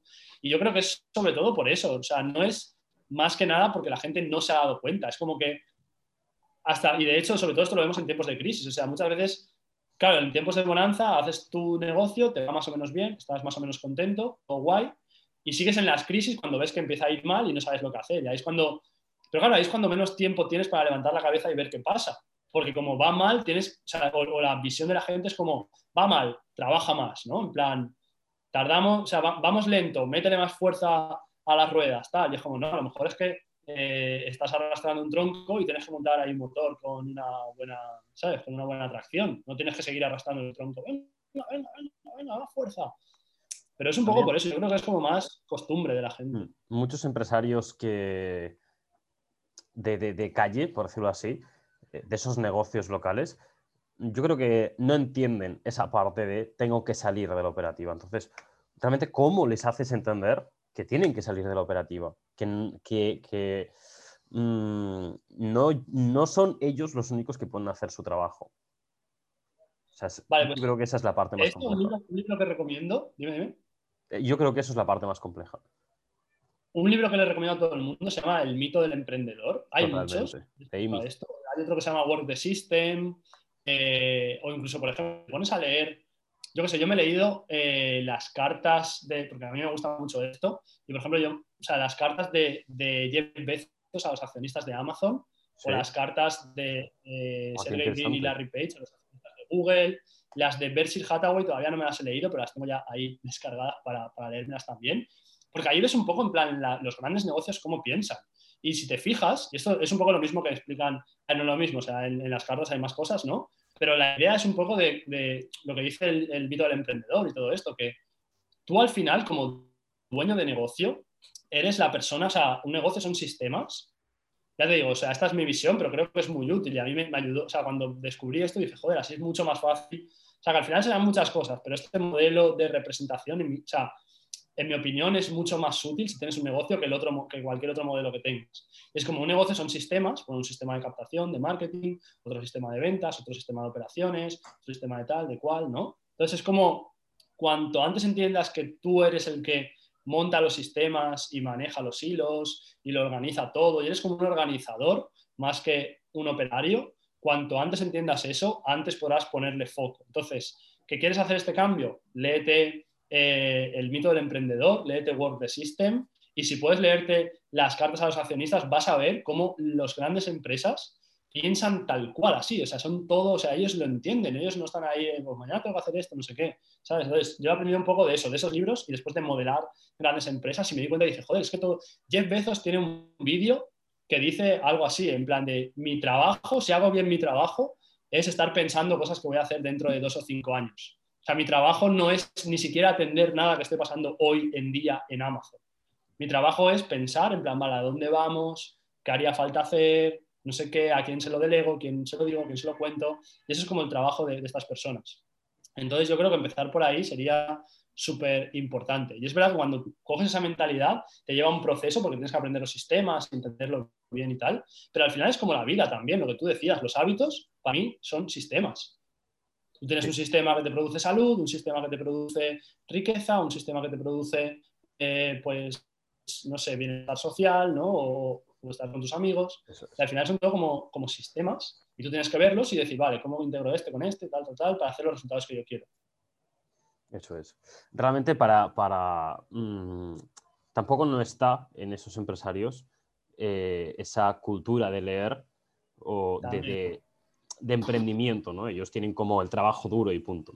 También tienen como este año de 2020, ¿no? Que, ha sido pues una mierda para muchas personas, mm, un, gran año para otras personas.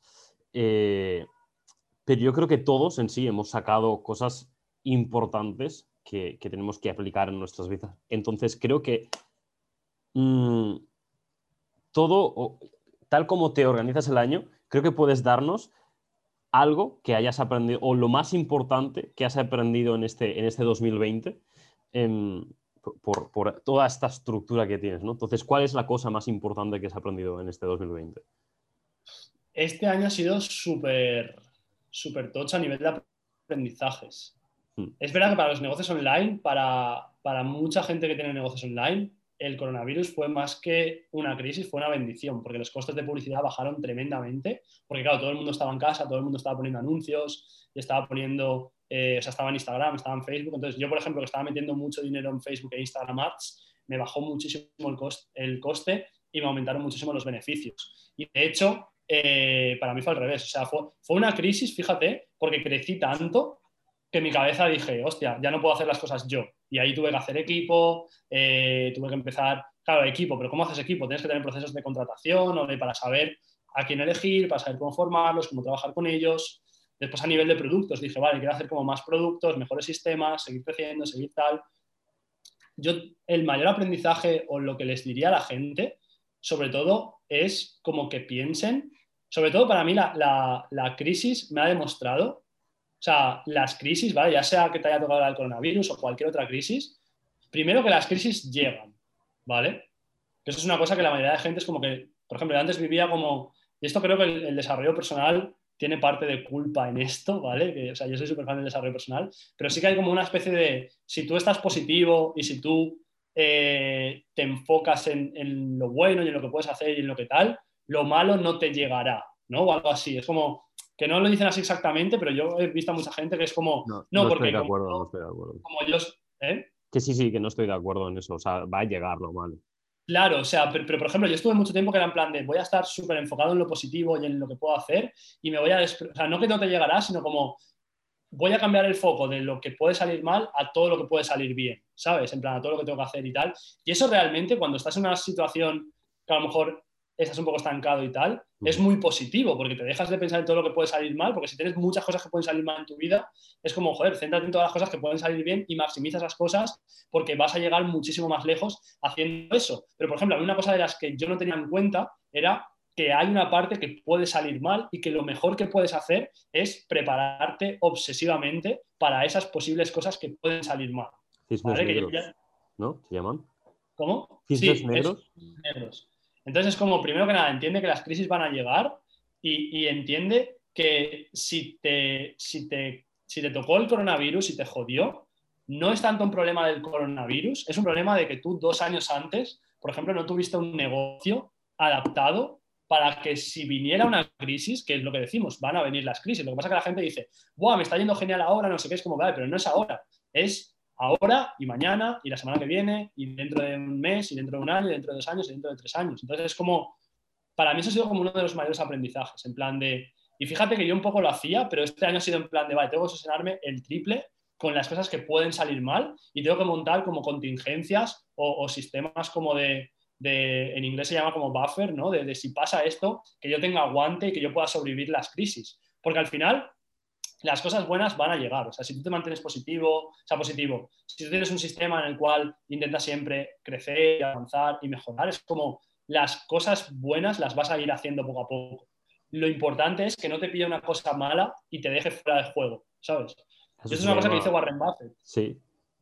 Dime, dime. dime es una cosa que dice Warren Buffett, que dice, es como no es tan importante, como la primera regla de, los negocios, o sea, de las inversiones es como no perder dinero y la segunda regla es como no perder dinero. ¿Sabes? ¿Qué, quiere decir con eso? Como, o sea, si tú haces, si tú inviertes, habrá algunas que, ganarás mucho dinero. Lo importante es, joder, no metas en algo que se vaya a pique y te quedes sin dinero, porque ahí es como que te quedas fuera de juego. Y yo creo que en muchos negocios lo que les pasaba era en plan de, estamos en un periodo de de equilibrio más o menos, entonces estamos tirando, ajustados pero tirando, y en cuanto ha venido la crisis ha sido como boom. Entonces es como que no tiene nadie la culpa, o sea, que estas cosas pasan, pero es como, joder, a la próxima intentamos montar un negocio mucho más estable, con mucho más aguante y muchas más contingencias, de forma que si te viene una crisis, no te pase como la mayoría de negocios que se han ido a pique, sino que te pase al contrario, que tú digas, sí, todo se hunde, pues ahora le voy a meter yo 200% porque tengo aguantes, tengo contingencias y voy a pegar el subidón. Y eso es un poco como la mentalidad que me ha cambiado mucho a mí este año y que creo que la mayoría de gente se, se adaptará a esta mentalidad de verdad, de buscar. Yo, yo estoy obsesionado con todo lo que puede salir mal, porque digo, joder, es que si lo mejoro, ya todo lo que me queda es como upside, ¿sabes? No, no, o sea, si protejo el downside, todo lo que me queda es upside. Que tardaré más, que tardaré menos, pero joder, ya estoy en el buen camino, ¿sabes? Y eso creo que a la gente te puede venir genial. A hecho se le llama, por concepto, se le llama antifrágil. ¿Conoces el libro? Sí, de eh, Nicolás. Sí, sí, no recuerdo el nombre. Pero el, el antifrágil es ese ser que se hace más fuerte con cada golpe, pero que se, para hacerse más fuerte, o sea, está muy bien decir, sí, yo me voy a hacer más fuerte pero ¿cómo? Pues justamente eso, preparándose para esos cisnes negros, eh, ah, creando esos sistemas que si surge un problema, sé cómo solucionarlo, preparándome para cualquier problema que pueda pasar, sé qué solución tengo que tomar. Entonces, mm, un libro súper recomendable, tema antifrágil, porque nacemos antifrágiles y la sociedad nos hace frágiles. Eso es verdad, eso es verdad, claro, eso es verdad. Entonces, nosotros necesitamos como ese caos y ese desorden para, es como la metáfora del dragón, ¿no? Al final es como, o sea, nos fascina el hobbit, por ejemplo, que es un tío que va a matar un dragón y dentro del dragón hay una joya y es como, es tu vida, ¿sabes? Tu vida, estás enfrentando dragones y cada dragón que matas, por así decirlo, ¿no? ¿Qué tal? Encuentras una joya y es como, joder, el dragón va a llegar, ¿sabes? Como prepárate, estate preparado para cuando llegue poderlo combatir y eso te va a dar un aprendizaje que al resto no van a tener o no van a poder explotar. Exacto. Entonces, hablando de aprendizajes, eh, ahora sabemos qué es lo más importante que has aprendido este 2020, pero ¿qué es lo más importante que has aprendido en tu vida gracias o por culpa de tu mayor cagada también? Pues sobre todo la idea, y esto eh, en, otra entrevista que me hicieron me preguntaron algo así como un poco de cuál ha sido tu mayor cagada, ¿no? O qué has aprendido. Es como, yo no solo te diría eso, te diría que todas las cosas que me han salido bien, todos los éxitos que yo he tenido, todos han sido gracias, y digo gracias, a una cagada. Porque en cada una de esas cagadas, si tienes lo que decíamos antes, honestidad radical y adaptabilidad radical, te das cuenta de que tienes la solución para dar el paso al siguiente nivel. Si te abres, ¿vale? Lo que pasa es que la mayoría de gente es como, esto es lo que, lo que decíamos antes que había que trabajar, ¿no? O sea, si tu ego dice, ah, no, yo no he hecho ninguna cagada, es como, pues te estás perdiendo la joya que hay en cada cagada, ¿sabes? Entonces, sobre todo, yo a lo mejor de pequeño pensaba más como, voy a intentar como hacer las cosas bien y no cagarla para llegar a donde quiero llegar. Y lo que me he dado cuenta es un poco eso, por cliché que suene, de que no es que tú tengas un camino y haya algún obstáculo, es que cada obstáculo es el propio camino y es por donde tienes que tirar. Entonces ha sido una cosa que en mi vida yo no me lo imaginaba así, no me imaginaba en plan de, bueno, yo haré cosas, irá más o menos bien, algunas cosas me irán mal, las esquivaré. Es como, no, no, no, es que tienes que buscar todas las cosas, tienes que hacer cuantas más cosas mal posible.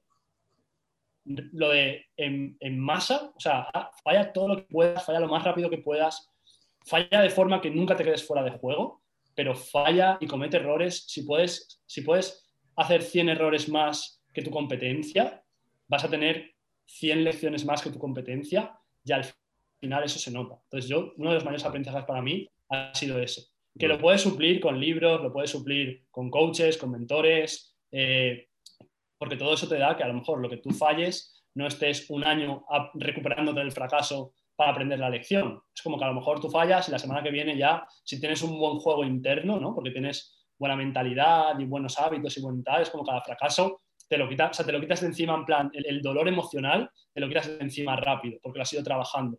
Pero si puedes hacer eso, vamos, le vas a dar la vuelta a toda la gente, porque vas a tener como unos conocimientos y un aprendizaje y, un mindset que la mayoría de gente no tiene.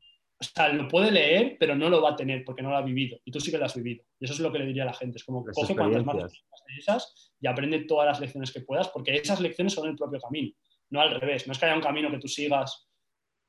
Eso es lo yo creo que de las cosas que más me ha, me costado, lo que más he aprendido seguramente en todos estos años. muchas personas tienen miedo al fracaso, tienen miedo a fallar, cuando realmente eh, es el camino que te va a llevar a no, a no, fracasar. O sea, no, tiene, no es lo mismo fracaso que fallar. Los fallos, eh, no existen los fallos, existe el aprendizaje y el fracaso existe solamente si tú lo aceptas. Entonces, realmente allí una serie de conceptos y características que, entran dentro de esas creencias que, realmente es lo que, lo que construye, eh, lo que acaba construyendo esa mentalidad de emprendedor. Y esto es una cosa que mucha gente tampoco entiende y es que todos tenemos un miedo terrible al fracaso y a fallar. O sea, lo que pasa es que algunas personas tenemos como más valentía. O sea, tú no, tú no reduces tu miedo, tú aumentas tu valentía. Y eso hay, estudios psicológicos de gente, yo qué sé, si tú tienes fobia a los ascensores, no es que tu miedo se reduzca porque te hagan, por ejemplo, terapia de exposición. Es que cuando haces terapia de exposición, lo que vas es construyendo poco a poco tu confianza en que vas a poder subir al ascensor y no te va a pasar nada. Entonces, eso quiere decir que si tienes miedo, o sea, la solución no está en que te enfoques en cómo quitar el miedo, la solución está en que tienes que trabajar en poco a poco ir cogiendo más valentía y más confianza, porque eso es lo que va a hacer que llegue un momento que tu miedo está aquí, tu confianza está aquí y digas, wow, lo hago. Pero eso es lo que mucha gente también es como que veo que, ¿sabes? Es como el miedo, el miedo, es como el miedo va a estar, yo tengo miedo como tú, como, bueno. Es que además el miedo es el que te da esa gasolina para poder, o sea, nuestro cerebro, a mí me gusta mucho estudiar el cerebro humano y el comportamiento humano, y es que hace 200.000 mm, años que nos perseguía el mamut por la selva, eh, cuando, gracias a tener miedo, se pudo salvar del mamut. O sea, el mamut, ay, perdón, el, el, miedo hace dos cosas. Una, te paraliza. Dos, te hace tomar acción. Tú decides eh, no, es que decidas, sino a, base de trabajo mm, vas a poder decidir, ¿me paraliza o me hace tomar acción? Entonces, el miedo es bueno. Como más miedo tengamos, más acción vamos a tomar. Tal cual, tal cual. Entonces, realmente, vamos a buscar miedo. Dejamos estar tanto de, de, no tener miedo. Vamos a buscar ese miedo que es lo que nos va a dar al final crear esa valentía. Totalmente. Entonces, no sé si irá ligada, pero me has comentado mm, lo que más o lo que has aprendido de tu peor error, tu mayor cagada, pero lo que tu mayor decisión va ligado por ahí o es algo diferente.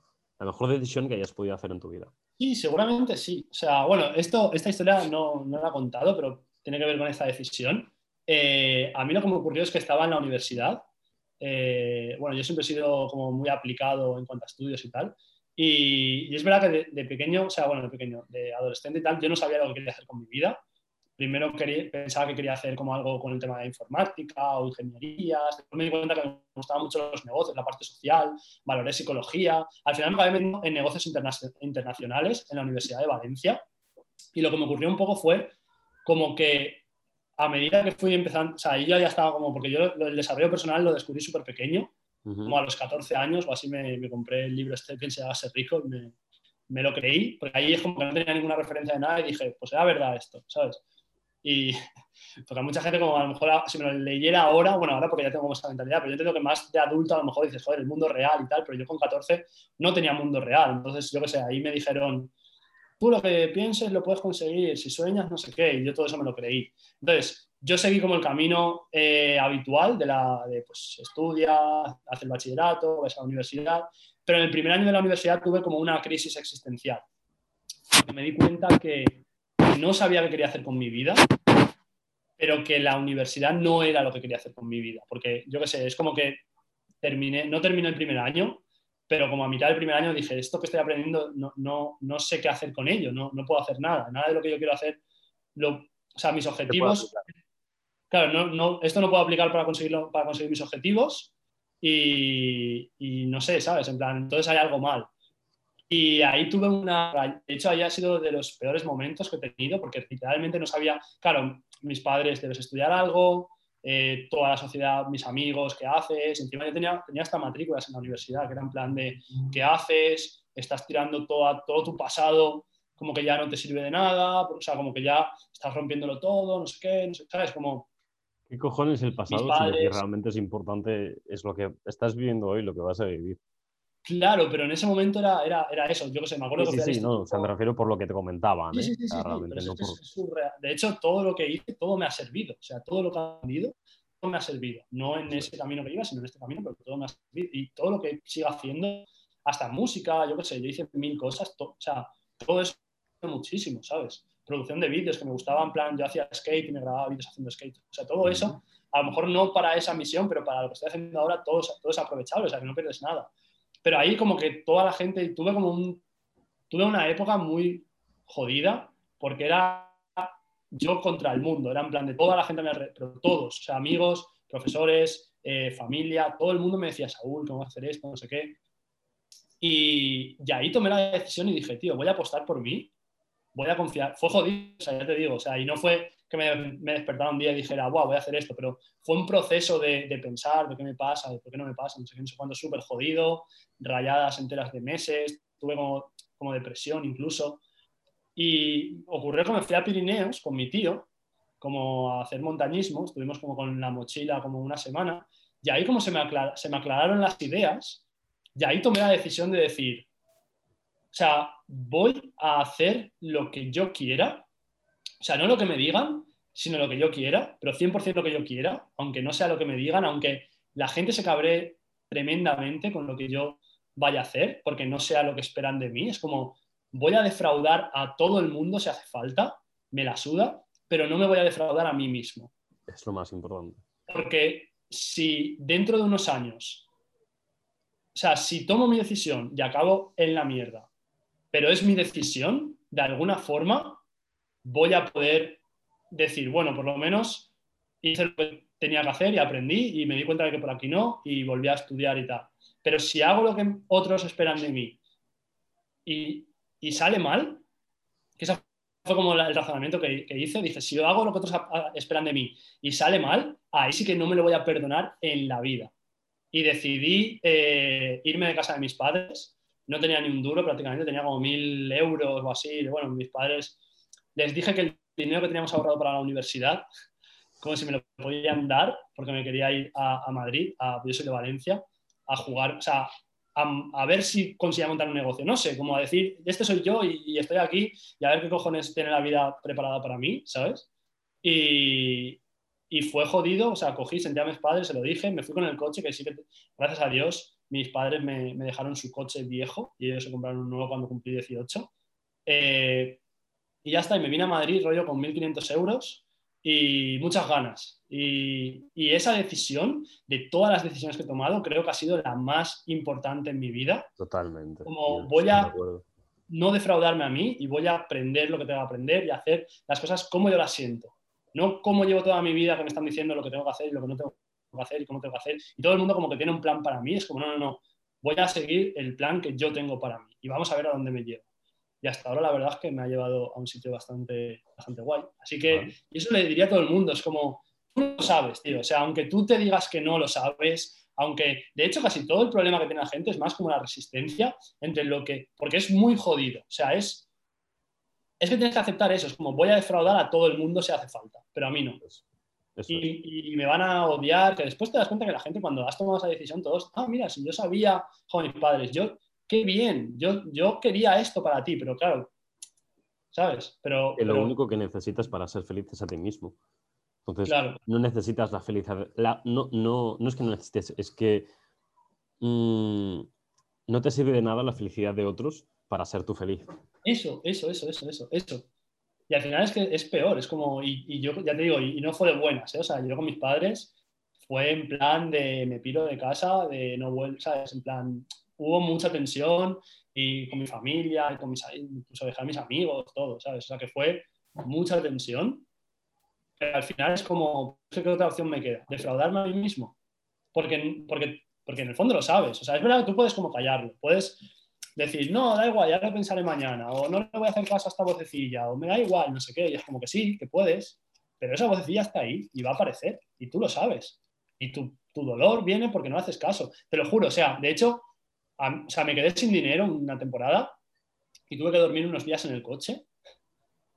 Nunca he estado tan feliz, te lo juro, de verdad. O sea, a ver, ahora estoy muy feliz también, pero yo, yo de pequeño tenía tics nerviosos y tal, cuando, pero ahí, tío, o sea, no tenía un ápice de duda, era en plan, por primera vez en mi vida estoy haciendo lo que yo creo que tengo que hacer, que no es lo que nadie me ha dicho que tengo que hacer, es lo que yo creo que tengo que hacer y lo estoy haciendo. Y la vocecilla como de repente empezó a estar conmigo en lugar de en contra mí. Y eso fue como toda la diferencia. Wow. Y cuando hagas eso es como, es que lo vas a, o sea, es que es otro nivel. O sea, lo vas a, es, tienes que armarte de coraje y tienes que estar dispuesto a decir, si todo va mal, la culpa va a ser mía y yo la habré cagado, pero la habré cagado con otros, no conmigo. Y eso te recomiendo a toda la gente. Brutal. Uno de los mejores consejos que vais a poder escuchar en la vida. A quien nos esté escuchando hasta hoy, o ahí hasta hoy, hasta ahora, porque llevamos un buen rato. Quien esté escuchando ahora eh, es brutal. Y te quería agradecer a ti también, tío, por hacer, este, por hacer esta labor, porque realmente yo creo que hace más falta, eh, hace mucha falta como que estas cosas se hablen y se, porque solo, si con esto conseguimos que una persona, una sola, que lea, que escuche esto, que lo vea y diga, wow, a lo mejor es lo que me pasa a mí, mira, pues a lo mejor a, Saúl le fue bien, a lo mejor yo lo puedo hacer también y me va bien. Yo solo con eso, si una persona cambia su vida... Cambiemos su vida con solamente esto. o incluso no hace falta ni que, ni que después, o sea, solo con que tenga esa satisfacción de decir, ya no estoy haciendo lo que los demás esperan, estoy haciendo lo que yo espero de mí, solo por eso ya yo estoy súper feliz. Ya me vale la pena todo lo que yo he hecho porque creo que es algo que la gente, de verdad, que, es que es, o sea, los beneficios de eso, y tú eso lo estás haciendo muy guay porque es que ya te digo, lo decías tú que hace falta como que esto, y más en la cultura del emprendimiento y tal, como que se, como que se hable de esto y la gente lo entienda y la gente diga, wow. Es que hablamos de emprendimiento y hablamos o pensamos en emprendimiento y pensamos, hablamos de dinero, de empresas, de marketing, de negocios. Y eso es una de, de las grandes bases. Obviamente, si no hay dinero, si no hay negocio, si no hay proyecto, no hay emprendimiento. Pero tampoco va a haber emprendimiento si no tienes la mentalidad adecuada para poder desarrollarlo y llevarlo a un largo plazo. A mí los cortoplacismos no me van y, creo que es lo, la, única vía es ese largo plazo que solo te la va a permitir tener la, la mentalidad adecuada. Y justo por todo el trabajo que hay detrás de la mentalidad, mm, es por lo que creo que no se habla, o ya no por el trabajo, sino porque tampoco se ha modernizado, ¿no? Entonces, un poco ese es mi objetivo. Cuando piensas en Euge, piensas en emprendimiento. Cuando piensas en, mm, yo qué sé, en quien, en sea, piensas en una, en una cosa en, en, concreto, ¿no? Entonces, yo creo que cuando pienses en mí, piensas en mentalidad para emprender. Que mentalidad hay para muchas cosas. O sea, yo enseño una mentalidad y posiblemente te sirve para, para tu vida en sí, ¿no? Pero mm, al final tengo que enfocarme y esto es lo que me gusta, o, hace mucho, mucho que estoy emprendiendo y creo que, además existe este vacío y por eso mm, es tan importante que, que, lo, que, lo, haya, porque, porque está el vacío y, la poca importancia que le damos. Mm, quiero que eso, eso cambie constantemente, o quiero que eso cambie em, radicalmente. Entonces, para quien nos esté escuchando eh, ahora mismo, quedan tres preguntitas y luego pasamos a las preguntas flash, que es en plan mm, preguntas rápidas, de respuestas rápidas, y ya terminamos. Entonces, ahora hemos hablado ya de un poco pasado, vamos a hablar ahora de qué es lo que viene. ¿Qué es lo que viene y qué es lo que vendrá mucho más lejos? ¿Cuál es el objetivo más ambicioso que tienes? Ok, a ver, yo ahora estoy trabajando, eh, sobre todo, como te comenté, o sea, en la cuarentena tuve un pico brutal eh, y me di cuenta, o sea, de hecho, frené un poco los motores, ¿no? Paré un poco los motores porque me di cuenta de que si bien el negocio estaba bien y, los alumnos y tal, pero quería hacer como algo más, que tuviera más significado para mí. Porque sobre todo la formación que, yo tengo es como de captación, ¿no? O sea, la formación de Instagram es una formación de cómo captar eh, interesados para tu negocio, ¿no? Cómo captar leads, cómo captar y convertir a esos leads en clientes pero realmente solo trabajaba la parte de captación en redes sociales. Y dije, joder, yo he montado mi negocio, yo sé de ventas, eh, sé muchísimo de todo el tema tecnológico, de automatizaciones, de todo. Y básicamente me he pasado como todos estos meses, eh, primero, formando un equipo brutal, en plan, cogiendo a gente buena, haciendo un montón de filtros, haciendo un equipo de gente que yo, o sea, que estén ahí conmigo, como, como que tengan la misma pasión que yo, porque era como lo que yo veía como con la gente que quiero trabajar primero que nada y después, o sea, lo que creo que necesita el proyecto. Eso es lo primero. Y lo segundo es que he estado diseñando un proceso eh, que es un poco lo que estoy ya empezando a hacer con algunos alumnos a nivel premium, ¿no? Pero como un proceso en el cual, si tú tienes uno que estás empezando, que, o, si más o menos tienes, o sea, que tengas un valor de negocio, ¿vale? O sea, no es tanto para gente que, no tiene ni idea de cómo ganar dinero, es en plan, tú tienes una habilidad o tienes un negocio ya montado, tienes un producto, o a lo mejor no un producto definido, pero tienes algo que sabes que puedes ayudar a mucha gente con ello. Es como, yo te enseño desde cero cómo montar todo lo que necesitas para poder estar viviendo de ello plenamente y para poder estar, eh, porque yo llevo haciendo esto como cuatro o cinco años, viviendo solo de esto, y ella, ella, ha ayudado a muchos negocios a aumentar facturación y tal, y o sea, que era como, yo sé hacerlo, lo que pasa que lo único que estoy trabajando con la gente de momento por infraestructura era el tema de captación, y fue como, no, vamos a pasar captación, ventas, escalado, todos sistemas automatizaciones y todo, eh, incluso el, soporte, que es la página web, que montamos una formación que se llama Web Premium en 48 horas, en la que sin tener ni idea de nada, para negocios puede montar su página web, eh, una página web que te consigue, eh, o sea, apta para captar a suscriptores, para procesar pagos, con diseño de autoridad. O sea, básicamente nos hemos pegado el trabajazo, tanto mi equipo como yo, de montar sistemas, rollo súper fácil de implementar y, ya, y ya empieza a correr lo que decíamos antes, ¿no? De, en vez de tener 100.000 cosas, es como te hemos dado lo único que necesitas para pasar desde ese punto de tengo un negocio que está yendo más o menos o no me está yendo muy bien y tal, a tengo un negocio que está bien estructurado, que aguanta cualquier crisis y que factura y cada vez sigue creciendo y cada vez más. Entonces, hemos montado como todo el sistema en diferentes productos, ¿no? Pues captación, ventas, escalado, el máster, que es todo junto y tal. Y la idea para este 2021 es darle muchísima caña a esto y, todo lo que hemos montado, arrancar los motores de una vez y empezar tanto en contenido gratuito, que quiero, a mí me encanta, por ejemplo, las entrevistas, incluso a mí me gusta hacer directos, hacer vídeos, o sea, yo quiero dar un montón de cosas gratuitas para que la gente conozca, más que nada para que la gente cambie el chip, porque yo creo que con el contenido gratuito te ayuda a cambiar primero que nada el chip, y es como, y si has cambiado el chip y quieres tener eh, un equipo profesional que te ayuda y te lleva de la mano y lo tiene ya todo pensado para que no tengas que pegar todo el trabajazo que yo me he pegado durante todos estos años, tanto de pensar como de hacer, como de aprender, como todo eso, y quieres que te ayudemos nosotros, que tengas, dependiendo de tu nivel, el producto adecuado. En plan, si estás empezando con captación, si después quieres la parte de ventas, ventas, si quieres escalar, escalar, y si quieres todo, que quieres ir a full, también que tengas todo con asistencia nuestra y tal. Y la idea en este 2021 es darle muchísima caña a esto y, al final seguir sirviendo cada vez mejor, más y mejor a, nuestro cliente, que básicamente es a, gente que tenga un negocio o gente que tenga un proyecto y que quiera realmente ir en serio con su proyecto.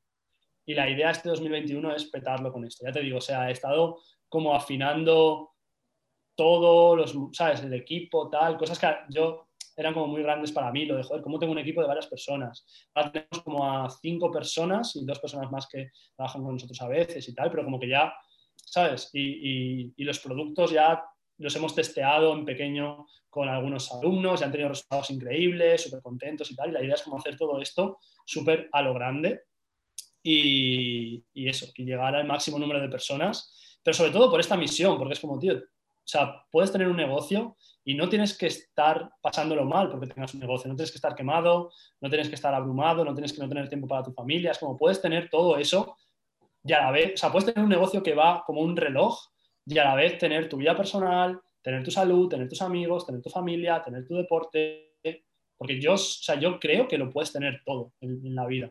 Y quiero trabajar para la gente que, compre esta idea, la gente que quiera lo mismo, o sea, que, crea que esto es posible, porque tienes que creerlo primero para hacerlo, que tenga todos los recursos, por lo menos en el tema económico, que para mí es como lo que veo que más personas les cuesta, eh, o que hay menos personas dando resultados firmes en esta área de forma ecológica, como te digo, porque sí que hay gente que te dice, pues mira, vas a hacer 10.000 millones de cosas y, vas y, te va a ir bien. Y es como, ya, pero ¿y el resto de mi vida qué?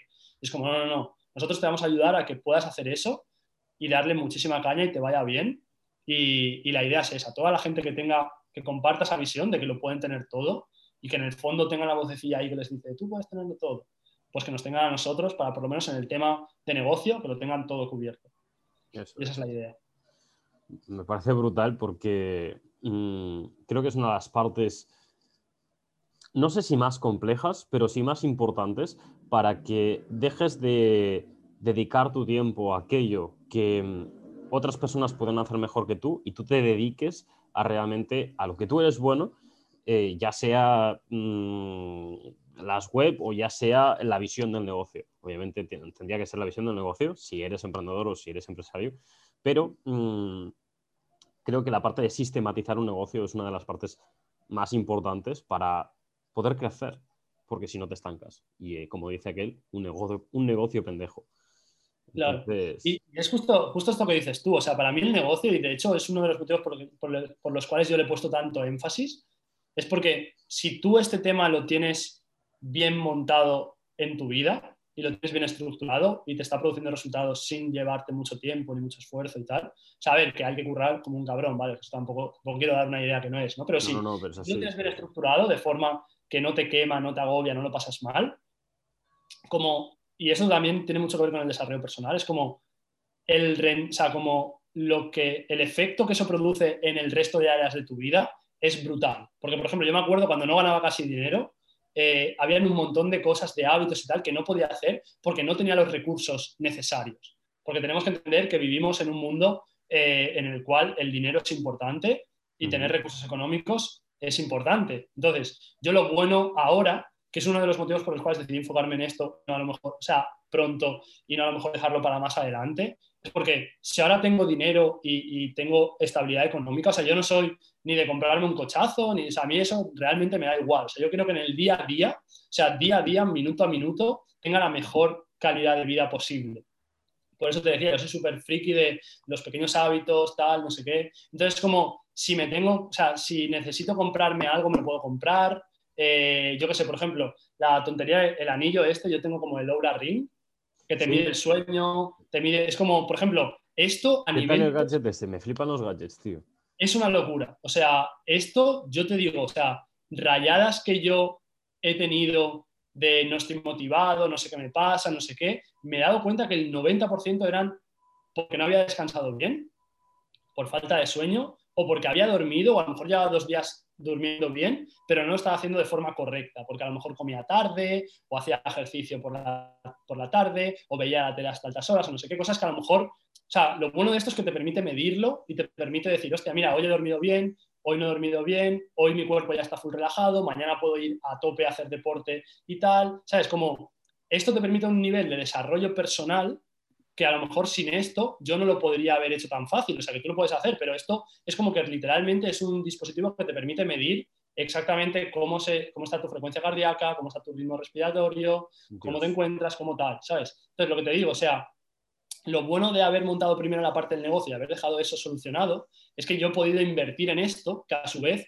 los, o sea, el impacto que tiene en el resto de áreas de mi vida ha sido brutal, porque tengo mucha más energía, sé cuándo descansar, sé cuándo ponerme a tope, sé cuándo hacer ejercicio, sé cuándo tengo una entrevista, cómo hacer para estar súper fresco y estar eh, cognitivamente despierto y tener buenas ideas y tal, ¿sabes? Como todo esto. Entonces, lo bueno para mí es que si tú gestionas la parte económica, tiene un efecto que te cagas en lo demás. Si quedas con tus amigos o con tu novia, puedes hacer cosas que a lo mejor, o sea, como, ¿sabes? Que no quiere decir que si no lo tienes sea malo ni nada. Yo, o sea, yo no digo que una cosa sea mejor que peor, pero yo digo que entre no tener recursos y tener recursos, si tienes recursos, tienes lo que, dice, lo que se dice siempre, ¿no? O sea, si tú tienes buenas intenciones, si tienes una misión y tienes algo que es importante para ti, si tienes recursos, vas a poder hacer eso al mil por cien. Eso es.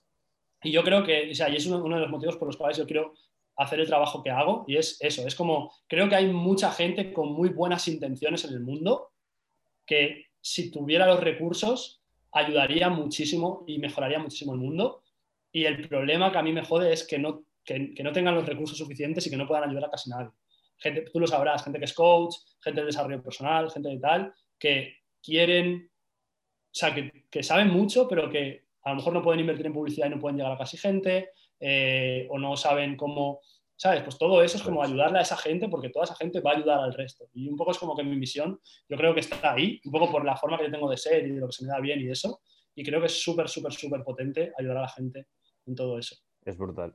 Es brutal porque al, final es lo que dices, hace un efecto compuesto. Tú ayudas a esas personas y esas personas ayudan a muchas más personas. Tal cual. Es brutal. Entonces, hemos hablado un poco de libros antes, o hemos nombrado algún que otro libro, pero quiero que me digas ese libro que a ti te ha marcado un, antes y un después.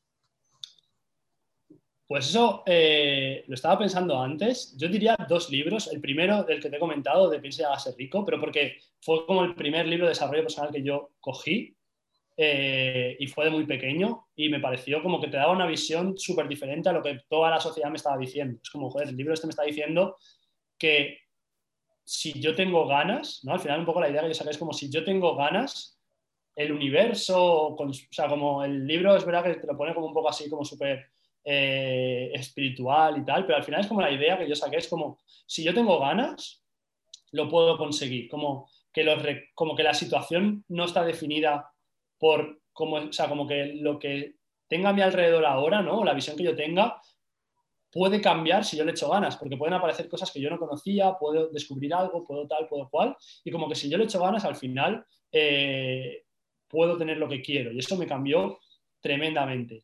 Y el segundo libro, que, porque eso me hizo como dar el paso, pero cuando realmente me empezó a ir bien, bien, bien, bien en los negocios y también en mi vida, muchísimo, eh, fue a raíz de un libro que se llama Principios de Rey Dalio. Ese libro, pues ese libro me parece el, o sea, incluso te diría que me parece mucho mejor que de Pense a ser rico. Y de hecho te diría, o sea, yo se lo recomiendo a todo el mundo porque me parece el mejor libro que me he leído Ah, ya te digo, me he leído muchísimos libros y hay libros que son una locura, pero este es como más general, como meta, ¿sabes? Como de todo. La parte más mm, para verlo todo de arriba, por decirlo así. Hay libros buenísimos de marketing, hay libros buenísimos de tal, o sea que te puedo decir un millón de libros porque yo leo muchísimo, pero este es como que es de la vida en sí, ¿sabes? Y me encanta porque es de, Rey Dalio. Es, me gusta, me gusta. Rey Dalio es uno de los, eh, vamos, es, tiene la agencia de Bridgewater, o sea, el fondo de inversión de capital privado Bridgewater Associates, que es como el mayor fondo de inversión del mundo o el que más retornos ha dado a sus inversores de todo el mundo. O sea, el tío es billonario, eh, el tío es un máquina, es filántropo, o sea, un crack. En la crisis del 2008 hicieron, o sea, ellos previeron la crisis del 2008 y sacaron un montonazo de pasta. O sea, y que un tío así, que empezó de cero, porque el tío empezó de cero, o sea, su padre era músico de jazz, que te diga todas sus reglas y todos sus principios y toda su filosofía del éxito súper bien explicado, súper bien articulado, súper entendible, súper aplicable. O sea, para mí es como, tiene un valor que a mí me parece una locura. O sea, el, hecho de que esta persona, o sea, yo ese libro me lo habré leído como seis veces. Y cada vez que me lo, pero porque me lo leo, pero como te digo, o sea, yo siempre que me leo algo es como escaneo para aplicarlo y siempre saco cosas que digo, joder, esto, joder, tal, joder, no sé qué. Y me parece, vamos, ya te digo, o sea, yo cuando lo leí, me di cuenta de tantas cosas que estaba haciendo, y ahí ya me iba más o menos bien. Me di cuenta de tantas cosas que estaba haciendo mal en mi vida o que podía hacer mejor, ¿vale? Tampoco, pero, pero sí que estaba haciendo mal. Dije, joder. Y me pareció que como que ese nivel de, de, de ser top, ¿no? De, de, de, resultados, los resultados que tiene ese tío, creo que casi nadie que escribe libros de desarrollo personal los tiene, ¿sabes? Y es como que la filosofía está bien, que la teoría está bien, pero joder, ese tío te dice exactamente lo que ha hecho para llegar ahí y está ahí, ¿sabes? Y sigue ahí, es un tío que está vivo. O sea, puedes verte sus entrevistas y tal y son increíbles. Eh, es lo que, es lo que hablamos, ¿no? O sea, tú puedes tener la, información a tu alcance, pero ahí te falta, falta algo. Falta esa persona que te lleve. o sea, un, un jugador de fútbol necesita ese entrenador profesional un jugador, de tenis necesita ese eh, entrenador profesional. Entonces, siempre vas a necesitar, si quieres llegar a un punto B, si vas, puedes hacerlo solo, obviamente vas a poder hacerlo solo, pero te va a costar mucho más dinero, mucho más tiempo y mucho más recursos. Entonces, eh, la clave es eso, es hacerlo con una persona que te lleve de un punto A a un punto B. Yo creo que eso es, es el punto más potente. Entonces, un poco de, los emprendedores, ya sea emprendedores inversores, ahora me hablas de, él, pero ya sea emprendedores inversores mm, más exitosos del mundo, ¿cuál es el que es tu ídolo, tu referente y por qué? Vale, eh, a mí una de las personas también que me tocó muchísimo, eh, que la descubrí también como cuando tendría yo que sé 17 años o así, fue Tony Robbins. Sí. Y ahora te explico un poco por qué, ¿vale? O sea, a lo mejor es muy cliché. Yo, o sea, yo antes de que Tony Robbins hiciera el documental de Netflix, hiciera famoso, o sea, yo, ya, o sea, yo llevo muchísimos años donde ya me hacía los programas en audio de Tony Robbins, escuchaba a Tony Robbins, me veía todo lo que yo podía, o sea, todo lo que caía en mis manos de Tony Robbins, como que lo, leía y lo consumía como si fuera eso, el santo, como si fuera la Biblia, ¿vale? Eh, y entonces, eh, ¿por qué? También hay otras personas, ¿vale? Por ejemplo, Tim Ferris, eh, también me gusta muchísimo sobre emprendimiento y tal. Sobre todo yo lo que me he dado cuenta, hablando y pensando, hablando con amigos que hablamos mucho de esto y tal, y pensando, es que sobre todo me gusta la gente que tiene como éxito en diferentes áreas de su vida. Porque si te fijas, Tony Robbins, Tim Ferriss, tal, todos tienen un poco la cosa de, vale, somos pros en el negocio, pero a la vez también tenemos una vida personal plena, vivimos, eh, pues viajamos, hacemos cosas, tenemos amigos que, ¿sabes? Todo, como un poco, para mí es como, como eso es lo importante, resueno más con la gente que para ellos es importante todo eso, ¿vale? Eh, es verdad que en el mercado hispano casi todo lo que yo consumo, casi todo lo que leo y lo que miro y tal, eh, suele ser americano. ¿Ok? Entonces, del mercado hispano no te. O sea, sí que sigo a muchísima gente de marketing tal, me parecen todos unos super cracks. De hecho, hay gente que es super crack en España, eh, pero realmente la gente con la que yo más me he formado ha sido americana.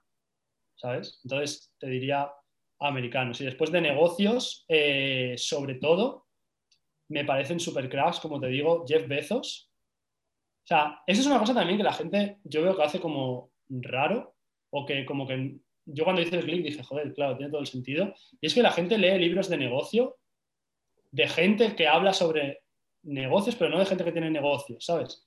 Es como, por ejemplo, tú buscas, eh, yo qué sé, mm, cómo hacer marketing o cómo no sé qué, y a lo mejor hay un vídeo de Dan Locke o de gente que son marketers que salen los primeros en YouTube y tienen eh, 3 millones de visitas, ¿no? Que eso está, que Dan Locke es, es un crack. O sea, a mí toda la gente, todos los marketers me parecen súper cracks. Pero tú te buscas entrevista a Jeff Bezos por el foro económico de Davos o, de, o del foro económico de Washington o no sé qué, o entrevista al CEO de Shopify, o entrevista, yo lo que hago es eso, digo, vale, mejores empresas, ¿quién es el CEO? Entrevista al CEO. Y te ves una entrevista de dos horas donde está el hombre más rico del mundo que es una locura. O sea, Jeff Bezos, ver, ¿sabes? Y tiene 2.000 visitas, 3.000 visitas. Y después está la gente viendo el vídeo de Dan Locke, que ya te digo que Dan Locke me parece un máquina, pero joder, es Dan Locke, ¿sabes? O sea, no es. O sea, Jeff Bezos es como. No sé, lo vi una vez en un vídeo, es como si desde el día que nació Cristo hasta hoy tú ganases 100.000 euros todos los días, ni siquiera llegarías a tener el dinero que tiene Jeff Bezos. Y es como, es que es otro nivel, ¿sabes? Y tienes un vídeo de ese tío de dos horas donde te está explicando toda la estrategia, toda su forma de pensar, todo lo que te, o sea, te lo está explicando todo y tiene 2.000 visitas o 3.000 o yo qué sé, ¿sabes? Y es como, entonces yo casi todo lo que, lo que he intentado aprender, más que, que los libros, también me leo un montón de libros, porque los libros lo bueno es que lo han pensado mucho, a lo mejor 10 veces te dice un poco de todo, tal, tal, tal, tal que es súper valioso. Es verdad que los libros a lo mejor se lo han currado más. estructurado para que tú puedas entenderlo, sí. Claro, claro, claro. Pero joder, es como, tío, tienes a, un tío que de verdad es el número uno y te está diciendo toda la estrategia, te está diciendo por qué para él el cliente es lo primero, eh, por qué todo lo que hace Amazon tiene que ver con aportar mejor al cliente y no sé qué. Es como, joder, te está dando una super masterclass de negocios que podría perfectamente venderse a un millón de euros si yo creo que si él vendiera un millón de euros y dijera, mira, esto solo para 10 personas, me pagáis un millón, yo os doy todos mis secretos de negocio, la gente habría gente que se lo pagaría, seguro. Lo tienes gratis en YouTube y tiene 5.000 visitas, es como, ¿qué pasa aquí? ¿Sabes? Sí, porque, porque no es un contenido... Em, eh, yo creo que la gente no llega a entender el valor que, tiene, que hay dentro de esa, de esa entrevista. O sea, no, no es que no, no, sepan, es que no lleguen a entenderlo. O sea, no, no se puede el cerebro en sí no llega a, materializar el valor que puede tener todo ese, esa forma, esa información. Em, entonces, bueno, yo creo que, va, un poco, va un poco por ahí. Pero realmente es un tip muy bueno eh, que, más que ir a ver los vídeos virales, que ya los conoce todo el mundo, ir a buscar aquello que, que hace especial a una persona, que es justamente eso, ¿no? Además, sabes de marketing, los virales, lo único es porque han hecho la miniatura bien, el título bien. Y los contenidos, y han hecho los contenidos bien, que no significa que los contenidos sean más valiosos, significa que han hecho una estructura de vídeo, sobre todo en YouTube, en el cual los contenidos, o sea, la estructura en la que te presenta los contenidos está, está diseñada para maximizar eh, la experiencia de consumo. Es decir, que te pone, eh, te pone pausas, te pone, eh, por ejemplo, vídeos que te, ¿sabes? Como rupturas de patrón para mantener tu atención, te pone el típico de los cuatro tips, no sé qué, que es como que todo, ¿sabes? Pero que no significa que esa información sea mejor. De hecho, esa información o sea, es mucho mejor la de Jeff Bezos porque te está contando su experiencia y tal. Lo que pasa es que no está tan optimizado para el consumo y para el algoritmo de YouTube, ¿sabes? Pero eso es una cosa que, es como... Eso es. Además, Jeff Bezos, eh, en el momento en que tomó la decisión de, montar Amazon, eh, no tiene o no tenía esa, formación empresarial. Simplemente lo que hizo, o sea, em, más que formarse y formarse y formarse y formarse, está muy bien la formación, está muy, muy bien ser la hostia montando empresas, está muy bien ser la hostia ganando dinero, pero lo más importante, lo más importante es tomar la decisión correcta. Él tomó la decisión en un momento de crisis que mm, se tenían que vender, perdón, en un momento de crisis, eh, se tenían que vender unos, unos eh, libros que en ese, online que en ese momento no existía. Eh, todo cuadro y lo que hizo fue pues petarlo, obviamente. Pero lo que hizo fue tomar una, buena decisión. A partir de allí aprendió todo lo que aprendió. Pero lo que, lo que hizo fue tomar una buena decisión. Entonces, de ahí realmente el, pensar bien a qué voy a dedicar mi tiempo y dedicarlo a tomar la decisión correcta de en qué voy a trabajar o en qué voy a sacar o qué voy a hacer mejor. Sí. Bueno, a mi parecer fueron muchas decisiones porque si estudias a, a, Jeff Bezos te das cuenta de que el tío era un genio, o sea, es un genio, pero a muchísimos niveles, de cosas que ha hecho, decir, voy a hacer cosas que dentro, yo qué sé, voy a comprar eh, naves cerca de las grandes ciudades y me voy a gastar todo el dinero en naves, que mi competencia va a pensar que, soy tonto, ¿no? Pero después, cinco años después, resulta que nosotros enviamos el paquete en un día porque tengo los almacenes al lado de las ciudades tienes que llevar el pedido desde a tomar por culo porque creemos que la persona que más ofrezca al cliente ¿no? y que más fácil se lo ponga va a ganar. Yo qué sé, como ¿sabes? Por ejemplo, dentro de la empresa tienen como diferentes departamentos, o sea, los proyectos es como que, porque tú sabes que en el mundo real los proyectos compiten contra el resto de proyectos, ¿no? Como la competencia. Ellos, o sea, ellos han montado que dentro de su propia empresa unos proyectos compiten con otros por recursos, porque de esta forma es como que ya los que salen al mercado, los que salen al mundo real, son los proyectos más aptos. Entonces ya es un poco como lo de la teoría de evolución de Darwin, el tío es como que tiene un montón de cosas que te explica, o sea, la importancia de crear como, como fosos, ¿no? como moats, que se llaman en inglés, que es como barreras de entrada para tu negocio, de forma que la gente, como diferenciarte hasta el punto de que alguien no pueda venir mañana y hacer lo mismo que tú, pero mejor, porque has creado barreras de entrada tan fuertes y economías de escala y tal, que, lo, ¿sabes? Como todas esas cosas que ha hecho Jeff Bezos, es como te lo está dando gratis en un vídeo de YouTube y tiene 5.000 visitas y tú después te ves los cuatro tips que es ponle, eh, ponle un buen nombre al, al vídeo, no sé qué, ¿sabes? Es como, joder, está ahí veces diciéndote en plan de yo he facturado eh, casi un trillón, o sea, tenemos una, una, valoración de casi un trillón de nuestra empresa gracias a, estos, con, a esta filosofía, ya es total, ¿sabes? Es como, pero son, o sea, a mí me parece increíble. Sí, sí, sí, sí. Pues eh, bueno, aquí termina, termina la entrevista. Vamos a por las cuatro preguntas que nos quedan, que son preguntas rápidas, de, con respuestas rápidas, o sea, que te venga pam. Y, luego ya terminamos. Lo, hemos hablado un poco, pero ¿cuál es tu propósito en la vida? Yo creo que mi propósito es vivir fiel a mí mismo. Por resumirlo así rápido, en plan, Brutal. Justo la, mejor decisión que tomaste, ¿no? Lo que hablábamos antes. Como para mí es como lo único que importa. O sea, es como lo que sea que tengas que hacer. De hecho, por eso yo tampoco le digo a la gente, tienes que emprender. O sea, a ver, para mí emprender ha sido brutal, pero es como yo no te digo que tengas que emprender ni que tengas. a... es que yo no soy nadie para decirte a ti qué tienes que hacer tú. O sea, yo no creo que lo mío sea lo mejor, pero sí que creo que lo mío es lo mejor para mí y que al final del día la única persona que en mi casa, y cuando digo mi casa digo mi cabeza, toma las decisiones soy yo. Y creo que todo el mundo debería hacer lo mismo. Que a lo mejor tú eres un artista que tienes que vivir eh, pintando cuadros, en, yo qué sé, viajando por el mundo y no sé qué. ¿Te gusta?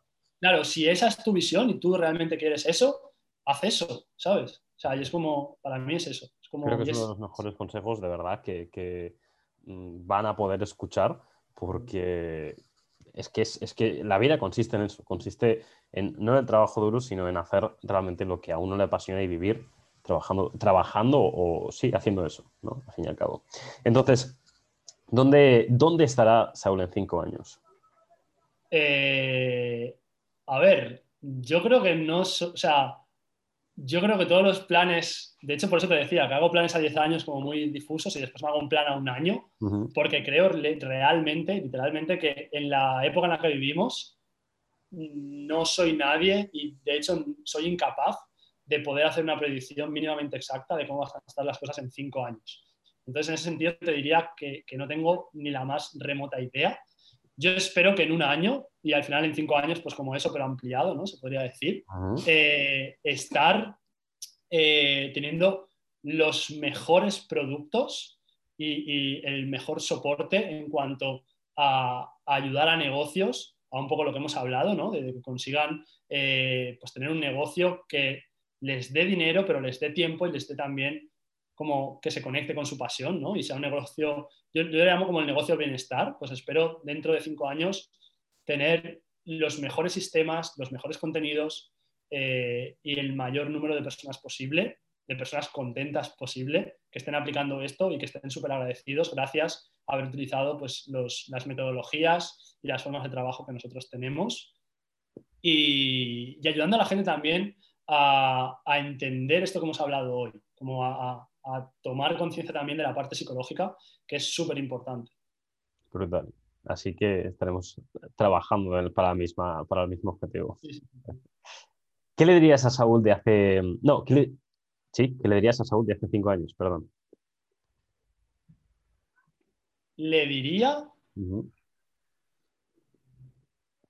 que se enfoque más en manejar lo que no sabe y en pensar acerca de lo que no sabe que en pensar acerca de lo que sabe. Porque creo que hace cinco años yo estaba muy enfocado en lo que sé, lo que tal, lo que esto, esto cual, esto cual, pero no le prestaba atención a todo lo que no sabía. Y ahora creo que se ha demostrado que lo que no sabía era mil veces más importante que, lo que sabía y sigo, y ahora es como que eso me lo intento, que todavía me cuesta mucho, ¿eh? pero sigo pensando mucho en eso ahora, en plan de, joder, igual que hace cinco años había mil millones de cosas que no tenía ni idea, creo que actualmente, dentro de cinco años, me miraré para atrás y diré, joder, hay mil millones de cosas que no tengo ni idea, que tendré que aprender. Entonces, como cuanto más piense ahora en eso que no sé, a lo mejor antes lo capto y más rápido avanzo. Qué bueno, muy bueno. Estos son al final pequeñas pequeñas y grandes lecciones que, uno después de haber vivido mm, es, lo que le diría a esa persona, a ese mentor, ¿no? Que es lo que le diría a esa persona que quiere llegar del punto A al punto B y ya sabe cómo llegar. ¿Qué es para ti el ego? Para mí el ego es eh, esa parte de nuestra mente inconsciente que quiere como seguridad a toda costa, como que quiere darnos la razón siempre, como que como el, miedo que tenemos en nuestra parte subconsciente. Entonces, cuando tú afrentas como una derrota o algo, es como que tú tienes como la parte, o llámalo como el ser superior, o tu parte a lo mejor más eh, el hemisferio, eh, o sea, el hemisferio no, como el, neocórtex, ¿no? Que a lo mejor es como más racional y dice, joder, esto ha salido mal, eh, lo podemos mejorar, podemos hacerlo, podemos, pero claro, vamos a tener que cambiar cosas, que abandonar ciertas ideas, que dejar eh, morir, ¿no? Por así decirlo, ciertos patrones de comportamiento que no nos sirven. Y el ego es como esa parte, como a lo mejor la amígdala, ¿no? Que, que dice, no, ¿sabes? En plan, miedo. Y si cambiamos las cosas y sale mal y no sé qué. Entonces lo que te dice es, tú no cambies. En plan, tú tienes razón, no es culpa tuya, tú tienes razón, eh, vamos a seguir como estamos hasta ahora, porque hasta ahora hemos sobrevivido y es mejor que sigamos así y, no vamos a hacerle caso eh, o no vamos a cambiar. Para mí el ego al final es, es esa vocecilla, ¿no? Tú tienes como las dos, tú tienes eh, lo que hablábamos del elefante y el jinete, ¿no? Tú tienes como, o sea, tienes la capacidad de... interno, tienes ese crítico, Y luego esa persona que te está apoyando constantemente. Claro problema el crítico es mucho más eh, eh, eh, fuerte, el crítico. Claro, claro. Y el ego es súper útil en realidad, porque si no tuvieras ego, que es otra cosa que yo veo con mucha gente como que lo ve al, revés. Es como, yo una vez leí una frase que decía, el miedo es tu bendición, y me, pasé casi 10 minutos rayado diciendo, sí, porque había algo que decías, tiene pinta, pero sí. Pero al final sí, porque si no tuvieras miedo, si no tuvieras ese ego que quiere, a lo mejor harías cosas, ¿sabes? O, sea, al final tú es, es un mecanismo que tiene tu mente que le ha ayudado a sobrevivir y hasta ahora le ha, ido bastante bien sobreviviendo, ¿sabes? O sea, que realmente es útil y lo tienes que ver como algo que también es importante.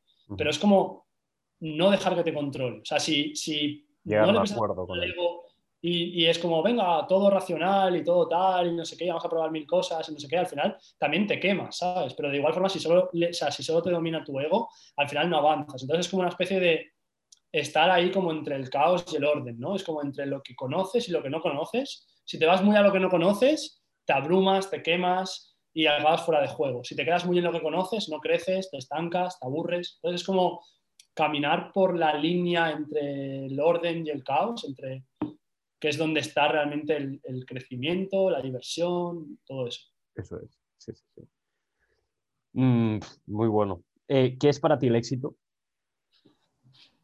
Pues el éxito, esto lo he pensado muchas veces, eh, para mí es tan simple como definir, o sea, como autoconocerte a ti mismo, definir esa rueda de la vida que habíamos hablado, ¿no? de las áreas que son importantes en tu vida y, que cada día las decisiones que tomes estén alineadas en mejorar esas áreas. O sea, no es tanto a nivel de resultados. O sea, para mí, un día exitoso es un día en el que me levanto y la mayoría de cosas que hago, que ni siquiera todas, porque yo hago también unas tonterías en el día a día que te cagas, pero si la mayoría de, decisiones que he tomado, la mayoría de, cosas que he hecho, están a favor y me ayudan a, ir poquito a poquito a llegar a ese objetivo que yo tengo, a, esas cosas que son importantes para mí en mi vida, ¿vale? No para mis vecinos, no para mis amigos, no para la sociedad, no para, o sea, sino para mí, para mí eso ya es tener éxito. O sea, no es tanto el resultado final, es como más eso, que tú definas, que tú te conozcas y que hagas las cosas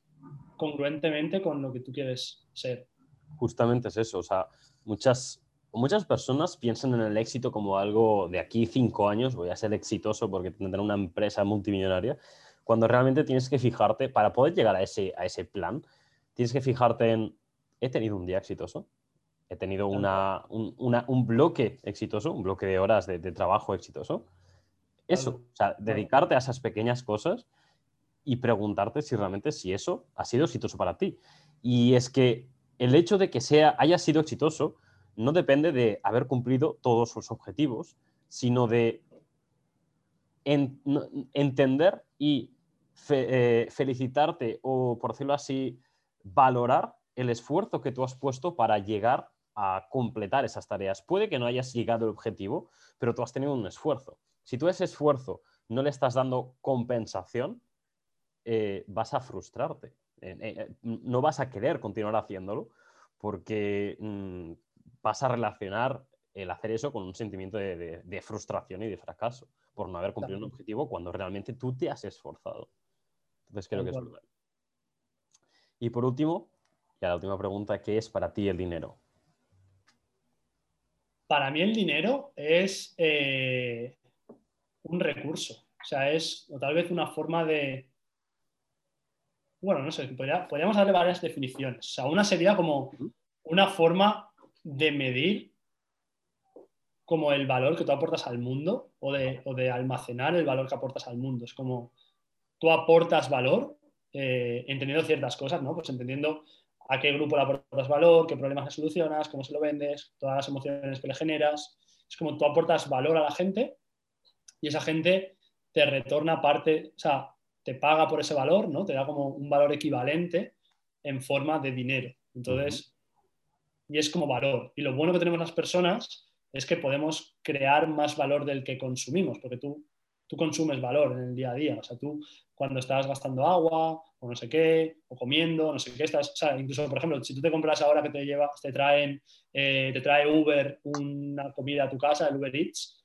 tú estás consumiendo como valor de la gente, la gente que ha, o sea, primero que han cultivado los alimentos, que han preparado los alimentos, todo eso. Entonces, lo bueno y lo que me parece súper interesante es como que tú puedes organizarte de cierta forma en la que el valor que generas es mayor que el valor que consumes. Y creo que eso es como el objetivo al que deberíamos llegar todos, en plan, que ahí, y ahí es cuando empiezas a tener dinero en tu vida. O sea, tengo dinero, pero ¿qué significa que tienes dinero? Significa que lo que estás produciendo al mundo y lo que el mundo te está pagando en, formato de dinero es mayor que lo que tú estás gastando. Y para mí, y de hecho una parte de mi misión y, todo lo que estoy haciendo de negocios, es que yo creo que si todas las personas tuviésemos ese cambio de chip en el cual producimos más valor que el valor que consumimos, tendríamos como abundancia absoluta. O sea, no habría porque el problema, que ya te digo, eso también después cuando te metes en temas de desigualdad y tal, es mucho más complejo de lo que yo ahora estoy diciendo aquí, ¿vale? Y eso también lo entiendo. Pero al final, eh, el problema sobre todo es la gente que consume más valor del que genera. Y lo más loco de todo es que no es porque no pueda generar valor, es porque, porque tú puedes generar, o sea, el valor que generas depende de los sistemas como los tienes organizados. O sea, el problema por el cual la gente no genera valor es porque no ha organizado esos sistemas de forma que produzcan valor. Entonces, cuando ves a alguien que está en la calle, que no tiene dinero y tal, lo que significa es que necesita consumir valor, que a lo mejor consume muy poco porque está en la calle y no consume casi, pero no produce nada. Y no es porque esa persona no tenga el potencial de producir valor. Esa persona, si se reorganizara, si pusiera en orden su cabeza, que ya te digo, aquí entran un montón de cosas. Puede ser que te hayan pasado un montón de cosas y que te cueste, o sea, que eso yo también lo entiendo. Pero si esa persona reorganizara su vida y reorganizara sus cosas de forma que empezara a generar valor, sería más bueno para él, pero a la vez sería más bueno para toda la sociedad en conjunto. Entonces, si todos empezásemos por cambiar nuestra, que es lo que la gente, quiero cambiar el mundo, ¿cómo cambio el mundo? Pues lo mejor para cambiar el mundo es como cambiarte a ti primero y ponerte como en este estado y después cambiar a los que están a tu alrededor, que a lo mejor es el, punto más directo en el que tú puedes ayudarles a que ellos se reorganicen ofreciendo valor, como produciendo más valor del que consumen. Y así al final yo creo que sería un mundo súper súper bonito. Y eso para mí es el dinero, simplemente eso, ¿eh? no es ya está, o sea... Sí, es algo muy simple cuando realmente a muchas personas les causa a muchos terror. Eh, terror de, vivir sin dinero, ¿no? Y yo creo que esto es que asociamos el valor que producimos a nuestro valor como seres humanos. Y yo creo que esto es lo peor. Es como... Wow, sí. Que ahí está el problema. O sea, la persona que está en la calle se... O sea, o si tú ves a alguien que tiene menos dinero que tú, crees como que esa persona el valor, o sea, es como, vale, es el valor que produce, pero no, o sea, una cosa es el valor que produces por los sistemas que tienes y el valor que producen, y otra cosa es el valor que tienes tú intrínsecamente como ser humano, es como no tiene nada que ver, una cosa es tu valor como ser humano, porque yo he tenido momentos en los que cuales estaba durmiendo en el coche que no tenía un duro, pero mi, o sea, era como, acepto que no produzco valor, porque ahora mismo los sistemas que tengo montados no me están generando valor, de hecho me están haciendo consumir valor y no produzco valor, pero eso no tiene nada que ver con mi valor como ser humano, o sea, yo puedo tener cero euros en mi cuenta, puedo tener deudas y mi valor como ser humano es el que es y yo creo que es infinito y es infinito para todos y no tiene una cosa nada que ver con la otra. El problema es que la gente con esos dos valores los, los confunden y dicen, no, el que produce más es, tiene más valor como persona que el No, no, no. Como productor de valor, ¿no? Como, como productor, sí. Como, ¿sabes? Pero como persona, no. Como persona, al final, son otras cosas que no tienen nada que ver. Yo creo que como persona... Eso es. El valor que tienes como persona depende 100% de ti. Depende 100% de ti. Es decir, yo creo que es infinito. Es infinito para aquella persona que, quiere, que cree que es infinito. para claro. la persona que realmente se ve que está, o se cree que está en la mierda y que es una mierda, pues su valor realmente termina siendo una mierda. Porque todo aquello que piensa y todo aquello que expone es lo que mm, luego le vuelve y así se le ve. Tal cual. Entonces, es realmente súper importante cómo te ves a ti mismo. De aquí, eh, ese ejercicio, uno de los hábitos que tengo por las mañanas, es esa autosugestión. De decirte siempre en qué eres la hostia y en qué te gustaría llegar a ser la hostia. Porque hay veces que mm, ves a una persona mm, tan brutal, tan buena, que te quedas maravillado y dices, ¡buah! No puedo ni hablarle. Cuando realmente a lo mejor tú tienes mm, lo que hablábamos antes en el directo, creo eh, económicamente está 10 millones de veces por encima de ti, pero mentalmente a lo mejor tú le, das 100 patadas. Cuando tú realmente te estás pensando que no puedes hacer nada con esa persona, o sea, no puedes ni hablarle, ¿no? Entonces, 100% mm, el valor depende del, del valor que tú te pones a ti mismo. Tal cual, tal cual. Eso es verdad. para mí es como que tú tienes un potencial infinito, ¿vale? o sea, no es como que sea infinito, es como que tú tienes un potencial. Sí, total. Y tú decides eh, tú eliges, tú dices, vale, ¿cuánto de ese potencial estoy materializando, por así decirlo? ¿no? En plan, ¿cuánto quiero? Y por eso lo de siempre seguir mejorando. Es como, no sé, hay gente que me dice, pero ¿y por qué estás tan obsesionado con mejorar? Y es como, porque si no, ¿qué hago? ¿Me obsesiono con empeorar? ¿sabes? Es como, no sé, ¿sabes? Es como para estar, porque al final es como o mejoro o empeoro. Porque lo de estar, no, es que estoy, no, o sea, o mejoras o empeoras. No hay un. Cuando no mejoras, estás empeorando. Claro.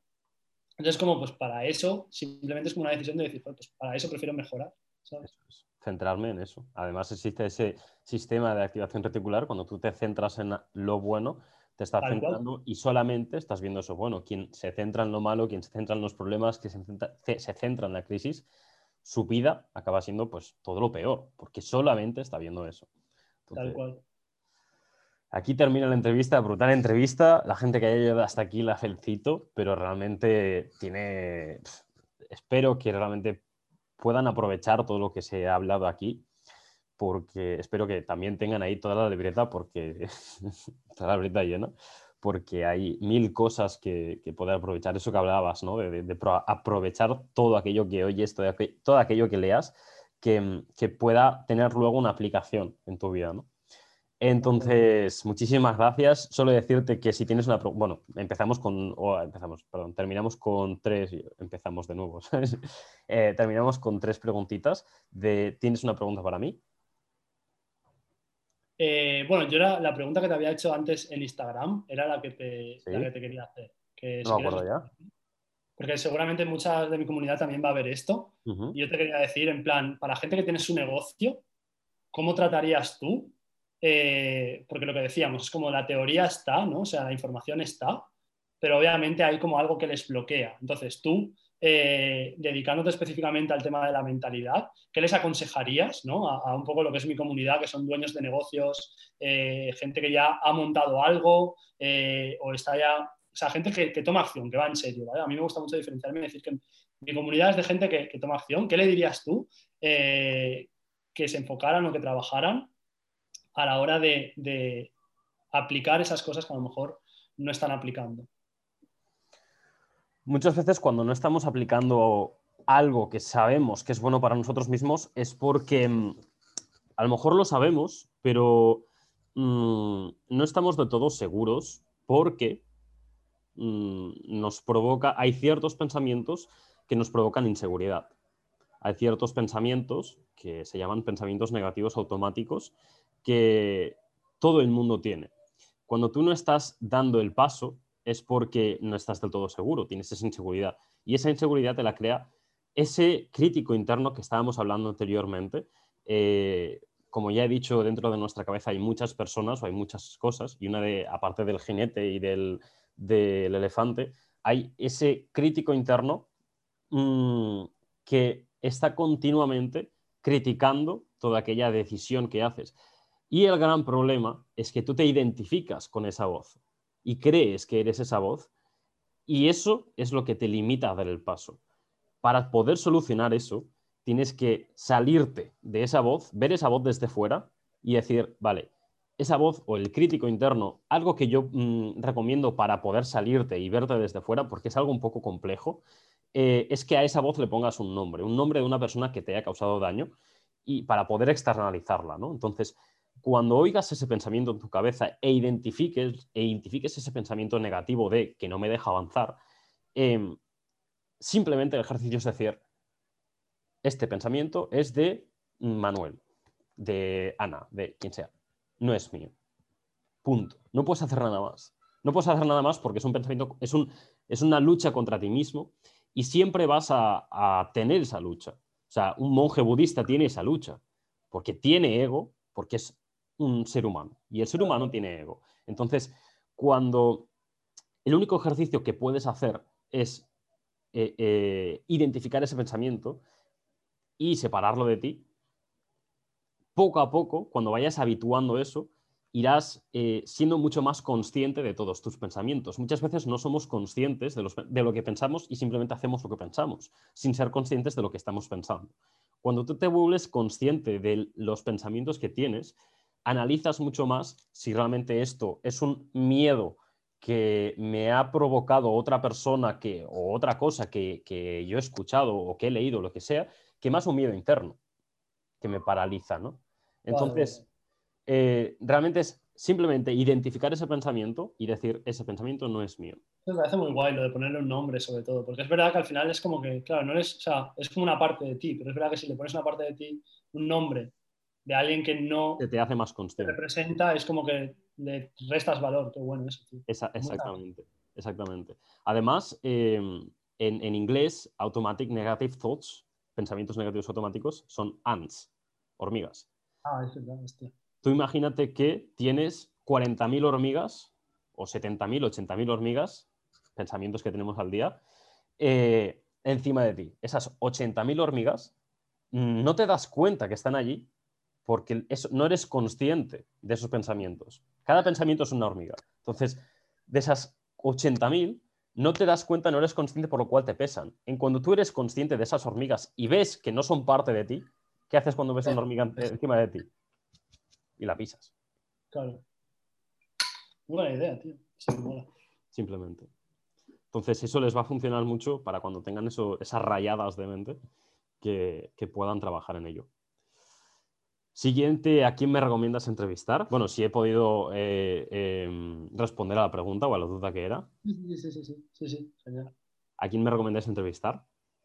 Vale, pues eh, te diría que entrevistaras a Alejandro Cañadas, que es muy buen amigo mío. Y, tiene un instituto de programación neurolingüística. Él es coach, formador de programación neurolingüística. Y ya te digo, muchas de esas cosas que hemos hablado aquí y tal, eh, incluso él y yo nos conocimos como hace cuatro o cinco años, justo cuando yo quería emprender y tal.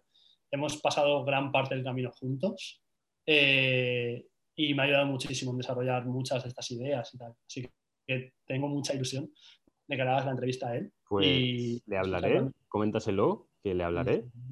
Y, sí, sí, sí. Y por último, ¿dónde podemos encontrarte? Ok, eh, bueno, pues si vais a saultormo.com, eh, ahí podéis ver mi página web con, todos los programas que tengo y todo. Eh, sobre todo, yo sí que os recomiendo, si tenéis un negocio y queréis darle muchísima, muchísimo crecimiento a vuestro negocio, que entréis en entrenamientoinstagram.com que vais a tener una formación eh, de captación de clientes utilizando para mí la red social más potente de todas ahora mismo, eh, que es eh, Instagram. Y ahí os voy a explicar, o sea, ahí vais a aprender un poco también mi filosofía y básicamente cómo yo trabajo y sobre todo para trabajar este sistema de captación. Y bueno, después si queréis más cosas como desarrollo personal y tal, voy a empezar a hacer como vídeos en YouTube. tengo algunas cositas, pero ya voy a empezar a meterle más caña. Así que me tenéis pues, en todas las redes, en YouTube. Soy Saúl Tormo X. Eh, o sea, en YouTube, en Instagram, en Twitter, en Facebook, donde queráis. Saúl Tormo X. Pero sobre todo voy a meterle mucha caña a YouTube eh, porque creo que hace falta poner todos los conocimientos ahí. Totalmente. Pues listo, muchísimas gracias por estar aquí. Gracias a ti, Josep, de verdad. ¿Cuántas horas? Eh, pero... Ya, sí, sí, es, a ver. Joder. tres y media, no sé qué hora hemos empezado, pero... Vale, vale. Era una de las entrevistas, yo creo, más largas, pero más una de las potentes, potentes, que, todo el mundo debería, por lo menos, ponerse ahí en, mientras va conduciendo, ¿no? Yo creo que es uno de los, de los puntos más, eh, una de las maneras para automatizar y optimizar eh, el aprendizaje. Y, y, nada, pues lo dicho, muchísimas gracias por haber estado aquí, por haber compartido este tiempo, por dar la voz a ese mensaje mío de quiero mm, cambiar esa importancia de la mentalidad dentro del cerebro de los emprendedores. Y, pues nada, mm, si quieres decir También por la oportunidad. Y nada, estamos en contacto y cualquier cosa, pues estamos Muy bien. Pues un abrazo, que vaya bien. Un abrazo, Chao. Chao a todos, chicos.